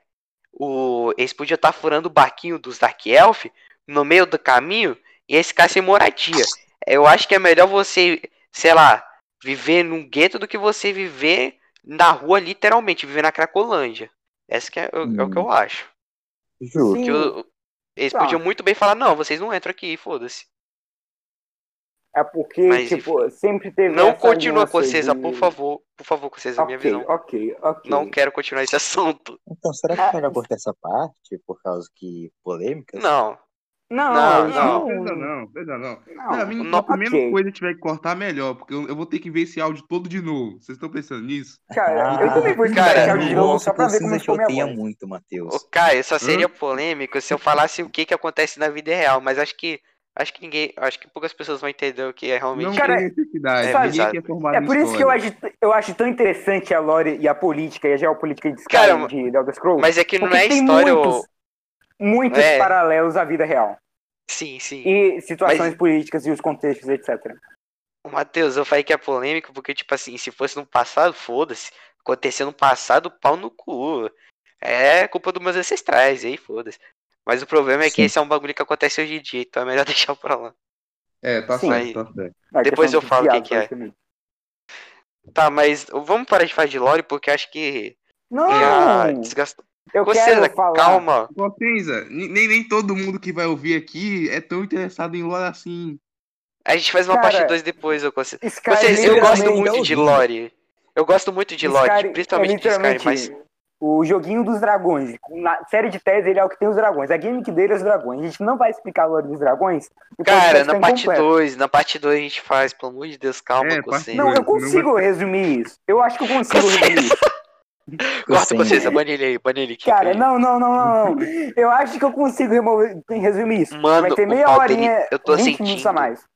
Eu tô sentindo aqui o pau dele pulsando na hora que ele falou assim, mano, a gente tem que falar de dragão. A gente tem que falar de dragão de Skyrim, moleque. Não, Chega, fez assim na, na, na calça dele e fez pac, pac. Caralho, moleque. não, Calma, posso, eu posso, por favor, falar. Não, mas va- vamos falar do jogo, pô. Vamos falar do jogo, do Skyrim. É, Gameplay. pessoal. É, Cara, a gente vai citar só mais isso de lore e a gente vai chegar um pouco no gameplay. Mano, parte 2, seu infeliz. O que, é que vai ter na parte 2 pra falar se você falar A agora? gente vai mesmo Só fazer uma parte isso 2. de lore. Sim, ô Vamos, irmão. vamos, vamos, vamos. Você, Tá, com Matheus, o que você, que a tem quer? que fazer uma parte 2. Não tem como não ter. Ou isso aqui vai ficar umas 6 horas, É. 7. Vamos falar sobre o jogo. É verdade. A gente não falou do Cara, acho gameplay, que a a gente única não vez que falou a do gente falou sobre o jogo foi quando a gente falou da nossa experiência. De como a É, gente foi o momento que a gente falou do jogo. Cara, então, você. Cara, então. é, No começo do jogo, você tem as raças e você tem que escolher as raças. E, Não, tipo, primeiro começa com um grande meme, tu finalmente você acordou. É, ah, exato. sim. Exato, já é Eu um meme isso, com- né? Cara, tudo em Skyrim é um meme. Tudo em Skyrim é Exato, um isso meme. é muito legal a no Skyrim. comunidade de entendeu? Skyrim é baseada em memes. Tudo em Skyrim é um meme. Cara, tem muito meme de Skyrim, velho. E é incrível que a gente nem falou sobre o impacto cultural do Skyrim. E tava lá no top. É, a gente pulou. Não, mas É. é que, tipo, isso meio que se entrelaça com todo o resto. Tá. A gente. Falando de gameplay agora. Qual é a raça favorita de vocês pra jogar? Cara, eu Nórdico. sempre jogo com Nórdico. Nórdico! Eu sempre jogo- eu Nórdico! com Nórdico. Ah, Warhammer! Sente o hand pá! Cara, ó, Vai eu não isso, né? tenho. Não, não vai. Ah, eu não tenho um- necessariamente uma raça favorita, mas eu sei quais são as melhores para cada estilo de jogo. O Bretão, que é da parte humana, o Bretão, ele tem uma resistência de 25% em magia. E isso é extremamente overpower. Porque basicamente, em toda build que se preze no Skyrim, no final você vai aprender a fazer enchente e você vai encantar todas as suas armaduras e você quer ter 100% de magia. Se você for completão, você já corta 25% você pode usar aquele espaço de encantamento para alguma outra coisa. Que pode, tipo, sei lá, aumentar o seu dano em 25%. Hum. Ah, hum. E, eu bem, vou de nórdico, cara. Eu vou de nórdico, eu me alio com os imperiais, porque eu gosto da ironia. Cara, sabia que existe como você trair os imperiais ou os Stormcloaks? Como? Ó, você tem uma quest lá que tipo, ah, o Ulfric ou o Torik, eles te dão uma quest que você tem que recuperar a coroa. Você vai. A Jagger's Crown, que é o nome, eu não sei o nome em português. Você vai lá numa tumba e você pega a coroa. Você está com a coroa no seu inventário. Aí você pode ir lá, devolver para os Stormcloaks, que é quem te pediu, ou então tu pode chegar lá no Império, você pode chegar lá no General Tullius, e você pode simplesmente dar a coroa para ele, ao invés de dar pro. E aí ele vai passar a te aceitar no Exército Imperial. Ah, Você literalmente hora. troca de lados. E você pode fazer vice-versa também. Ah, que Essa hora, é, a, essa é a última oportunidade que o jogo te dá de, pra trocar de lado na questline da guerra. E o jogo não te avisa isso em lugar nenhum. Isso é um detalhe super escondido que, tipo, seis pessoas do mundo sabem. Caraca, mano. Opa, agora o que? Umas 17, 20 pessoas sabem agora. Eba! 20 Agora pessoas, não, você está vamos- superestimando a fama do nosso podcast, cara. 17 eu- pessoas eu- ouviram o anterior. É. Tá. A questão é Justo, que anterior tinha 40 minutos, esse aqui vai ter 2 horas e meia. Só? De fato. Cara, aí. você, su- você subestima a capacidade de minha do Chavozinho de falar de Skyrim. A gente pode facilmente ficar falando por quatro horas. Mano, o pior é que eu fácil. não duvido. É o pior que eu não duvido. Cara, Eu é sério, não duvide. Eu não estou sendo irônico. A gente literalmente consegue se quiser. Caraca. Não, mas agora, pessoal, seria legal falar sobre as expectativas pro T6. O que vocês acham que vai Não, ter não, não, não, não, não, não. Continuando a gameplay, continuando a gameplay. Tá, Ah, tá bom. Tá bom. Tipo, tipo, eu, com o tempo, a dificuldade de Skyrim, eu acho que é, extremamente fácil o jogo. E por isso, É, não é eu, muito difícil. sim. Porque se você sabe o que você está fazendo, é muito fácil. Você sabe upar em encantamento, você sabe upar alquimia, você sabe o que upar, você Sim. sabe que itens pegar, você sabe que quests fazer. Quando você está jogando o jogo pela mesma vez, é muito fácil. E por isso eu passei a jogar Skyrim literalmente só no Legendary, que é a dificuldade máxima. E, tipo, é muito mais difícil, mas eu ainda consigo achar fácil. Tipo, tem uma coisa no Skyrim que. é, Vocês sabem da sopa de vegetais? Ah, não, o que, que é isso? sim. Eu não sei, não. O Chavozinho parou de falar. Não, mas eu tô ouvindo, Ah. só não quero te interromper. Ah, Carente. tá. Então, a sopa de vegetais é, é um item no Skyrim que deixa qualquer qualquer build de guerreiro extremamente OP. Você pega um tomate, um alface, uma batata e uma cenoura, se não me engano. E aí, Hum. você faz uma sopa de vegetal. Essa sopa de vegetal, qual o bônus que ela dá? A cada, ó, por 5 minutos, a cada um segundo você recupera um ponto de estamina. Sabe o ataque pesado que você dá com seu guerreiro, com a espada? Que você segura o R2, o, segura o botão ao invés de apertar só? Qual? Que o, o ataque pesado. Que você segura o botão ao invés de só apertar. Não, sim, sim, sim. Então, você vê que ele gasta estamina. E em algum momento a sua estamina acaba e ela tem que regenerar. Então, se você comeu a sopa de vegetal antes, o jogo, isso meio que quebra isso. Porque ela vai tá, Hum, estar constantemente regenerando. E você sempre vai ter aquele um pontinho de estamina para usar. E aí você pode usar esses ataques pesados infinitamente.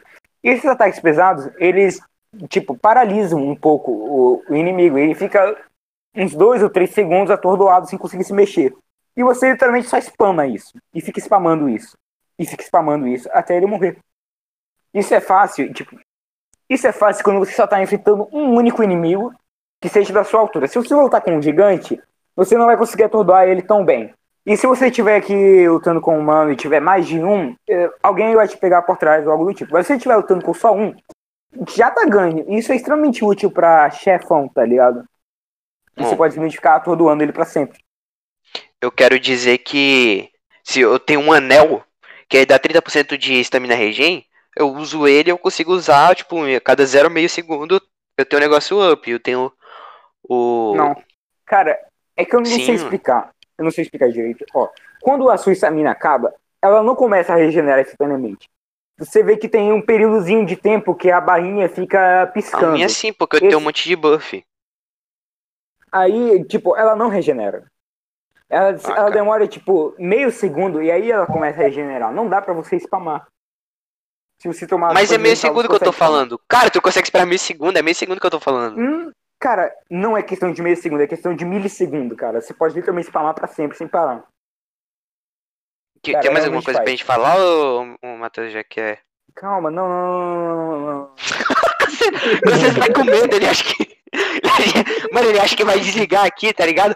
E o- automaticamente o Matheus e o Caio vão pegar uma, uma arma e vão brincar de muita russa até os dois morrerem, tá ligado? Não tem como ser uma parte 2 depois desse daqui. É, não, É daqui não, pra morte, ele é daqui tá pro caixão. Ele acha que é a última Cara. chance dele de falar de Sky da vida. Na vida.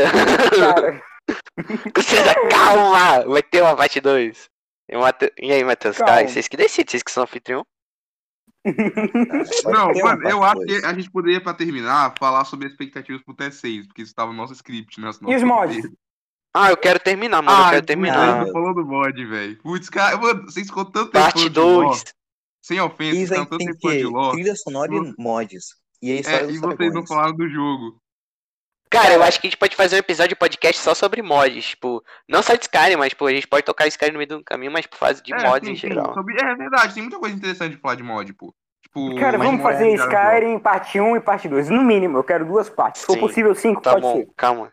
Tá bom, Cossenza. Calma, cara. Bom, A gente vocês vai- vão encerrar já? A gente vai falar Ah, das Não, a expectativas gente pro vai falar Type sobre sobre... É, pro T6.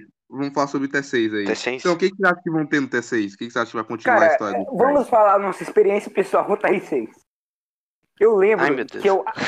a- eu Você lembro, tem experiência pessoal com o jogo que só tem um teaser. cara, eu já tenho muita história Cara, com esse eu jogo tenho e um desses lançou. com. Elden Ring. É verdade.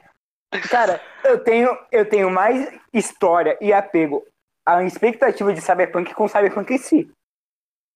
É, Ai, faz claro. sentido. É, então, vamos falar direto. de 6. Eu lembro que eu assisti a E3 no dia que teve o 6. Eu lembro que eu vi o teaser de 6 aparecer. Isso foi na época que eu já conheci o Skyrim. E, tipo, cara, eu lembro que eu fiquei muito feliz, cara. Eu fiquei muito feliz. Aí eu ficava discutindo. Eu, eu lembro que todo mundo começou a falar, sei lá, no grupo sobre isso. E no dia seguinte, na escola, todo mundo tava falando sobre isso. E eu lembro que depois da aula estavam falando sobre isso. Eu lembro que o Chavozinho me mostrou o teaser no celular depois da aula. Você lembra disso? Cara, Cara, eu lembro de eu ver durante a aula. Cara, você tava usando o celular na aula? Corta, corta, corta! Opa! Então é isso, galera. Esse é mais um episódio de Springcast. Não, não, não corta. Não corta. Fabilene, não foi nessa aula. ok, não foi na aula, não foi na aula. Tá. Eu lembro Não. que ele mostrou no final da aula do podcast e tal. E tipo, começou uma especulação, começou os teaser. Eu lembro que no mesmo dia, literalmente antes de anunciar o TI 6, anunciaram Starfield, que é o próximo jogo da Bethesda. E tipo, sim, sim. então, a gente vai traçar aqui a timeline da Bethesda. 2011 saiu Sky. O que foi? Vamos encerrar o podcast falando da timeline do Bethesda, moleque. Não. Vai vocês. calma, não. a Em Bethesda. 2011 saiu Skyrim. Em 2015 saiu Fallout 4. Em 2018 saiu Fallout 76. Então, é meio que mais ou menos consistente que a cada 3 ou 4 anos sai um jogo novo. Então, em 2021 sai Starfield. 2021 ou 2024 sai Starfield. Ou será, ou, falando E- será que Starfield vai ser exclusivo de Xbox? É, Calma, verdade. a gente ainda né? vai chegar nisso. A gente ainda vai chegar nisso. Ainda, É. Espera aí terminar a lore do, pera aí, do primeiro Cara. Fallout, tá ligado? Que aí a gente vai chegar nisso. Como é que aconteceu a guerra nuclear de Fallout? Explica pra gente aí. Calma. Só pra Ah, contextualizar. Ok, ok. Então, ah, lá em 2076, é... vocês querem mesmo ouvir? Não, cara, não, obrigado. Ok, então continuando. Continuando. Então, em 2021 ou 2022 sai Starfield. E aí, em 2024 ou 2025, sai The Elder Scrolls 6. E isso é uma estimativa muito, muito, muito ah, modesta, que eu acho que ainda pode ser adiado muito. Então, a gente É, tá vendo aqui acho. que facilmente... Não, eu acho que até 6 é um delírio coletivo, aquele teaser lá. eu- ela- a Bethesda literalmente fez aquilo por marketing, porque ela não começou a desenvolver o jogo ainda. Sim. Mano, sabe por que, que Eles eles vão- fizeram isso? Porque Por os acionistas da empresa que te- tem ação, a maioria já morreu. Uhum. Então, eles tinham, os caras que morreram, tá ligado? De velho, os filhos dele, Uhum. eles tinham que reconquistar esse público, tá ligado? Tiveram como assim? Daqui 20 anos soltar outro, calma aí. Não, pior que faz sentido. E tipo, a gente, se você analisar assim, ó, Morrowind pro Oblivion. Morrowind saiu em 2002, o Oblivion saiu em 2006. Demorou 4 anos. O Oblivion saiu em 2006, o Skyrim saiu em 2011, saiu, demorou 5 anos. O Skyrim saiu em 2011. O The Elder Scrolls 6 vai sair em 2025. A gente tá olhando aqui que vai demorar 14 anos pra sair o jogo. Vocês têm ideia do que é isso? É muito tempo. Cara, isso, Isso é uma história. tem uns 50 The Scrolls. Gente, Isso. isso, daí é o novo. É o novo padrão, tá? O novo comum, tá? Porque Cyberpunk demorou 10 anos ser ruxado, cara. Na verdade, É é verdade, 4 anos. Por isso que Cara, foi ruim. Cara, É. é sério. The Elder Scrolls 6 vai ser muito, muito mais antecipado que Cyberpunk. The Elder Scrolls 6 vai ser facilmente o jogo mais antecipado já feito. E eu falo isso sem nem questionar, sabe? Porque é uma franquia que todo mundo já ama, que tá há mais de 10 anos sem sair o jogo. Cara, cara, Mano, é uma espera de eu vou- 15 anos. Sabe qual foi a última vez que teve uma espera de 15 anos? ah, mano, eu tenho 15 anos. Ó, a última vez que, tipo, um fenômeno global que teve uma espera de, da cultura pop, que teve uma espera de 15 anos, foi Star Wars, que saiu o episódio 6 em 83 e o episódio 1 em 99, cara. E foi uma espera de 16 anos. E o filme saiu e ninguém gostou. Eu tô- eu- mano, eu gostei porque eu já não esperava nada, não gostei dos outros mesmo. Mas enfim, Cara, mas eu gostei, a verdade eu, é o seguinte, eu não, gosto do episódio 1 porque eu assisti ele primeiro. Eu não assisti ele depois do 6, eu assisti ele primeiro. cara, o único episódio que eu gosto de Star Wars é que tem o Jar Jar Binks, ele salva Star Wars, foda-se. É Então, o único Star 1. Wars que eu gosto. Tá. Não Mas vamos enfim, falar o que o que eu ia aqui, falar- a gente pode ficar mais 20 podcasts nisso. Não, eu só, eu só ia falar que, tipo assim, cara, a real, eu vou, vou acabar com o sonho de vocês. Eu vou acabar com Ah. o sonho das crianças. Ah, Mano, não adianta você procurar um padrão. Empresa tipo Rockstar, é. É, é Bethesda. Ah, esse jogo aqui é 5 anos, daqui 4. Então se eu colocar o cateto oposto aqui com a sua direção da lua, automaticamente eu vou descobrir. Mano, não é o horóscopo essa porra. Sabe quando é que vai sair? Quando acabar o dinheiro. É quando vai sair. Simples, cara. É assim que Nossa. funciona. Vai Não, sair quando acabar o dinheiro. Vai sair quando está pronto. Realidade, vai sair quando acabar o Em dinheiro. janeiro estamos prontos. Não, eles falaram em janeiro de 2020 que o jogo já estava pronto e completamente jogável. Exatamente. É dezembro de 2020 e o jogo não está pronto e nem completamente jogável. Jogável e aceitável são coisas diferentes, Consenso. Se você consegue Não, entrar no jogo. E andar pra frente é jogável. save inteiro. Oi? Tem uns bugs que destrói seu save inteiro. Então meio que não é tão Exatamente. jogável assim. É, em partes. Foda! Mano, os caras é que é fanboy, não julgo. Mentira, julgo sim. Mano, vocês é muito lese. Tipo assim, cara, vocês sabem que a Bethesda pode muito bem. Primeiro, eles podem muito bem trocar. E segundamente, eles podem simplesmente cagar e ter criado um lugar novo e foda-se. sim. Então, pessoal, estamos se aproximando do final aí.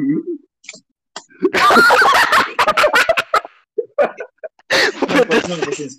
Agora é sério, a gente precisa acabar. Vamos deixar pra É, tá próxima. certo, tá tarde, pessoal, tá tarde. Não, Não. Então, eu vou dirigir a palavra aí pro Chavozinho, que ele tem algo pra dizer. Yeah? Diga aí pra gente Então. encerrar.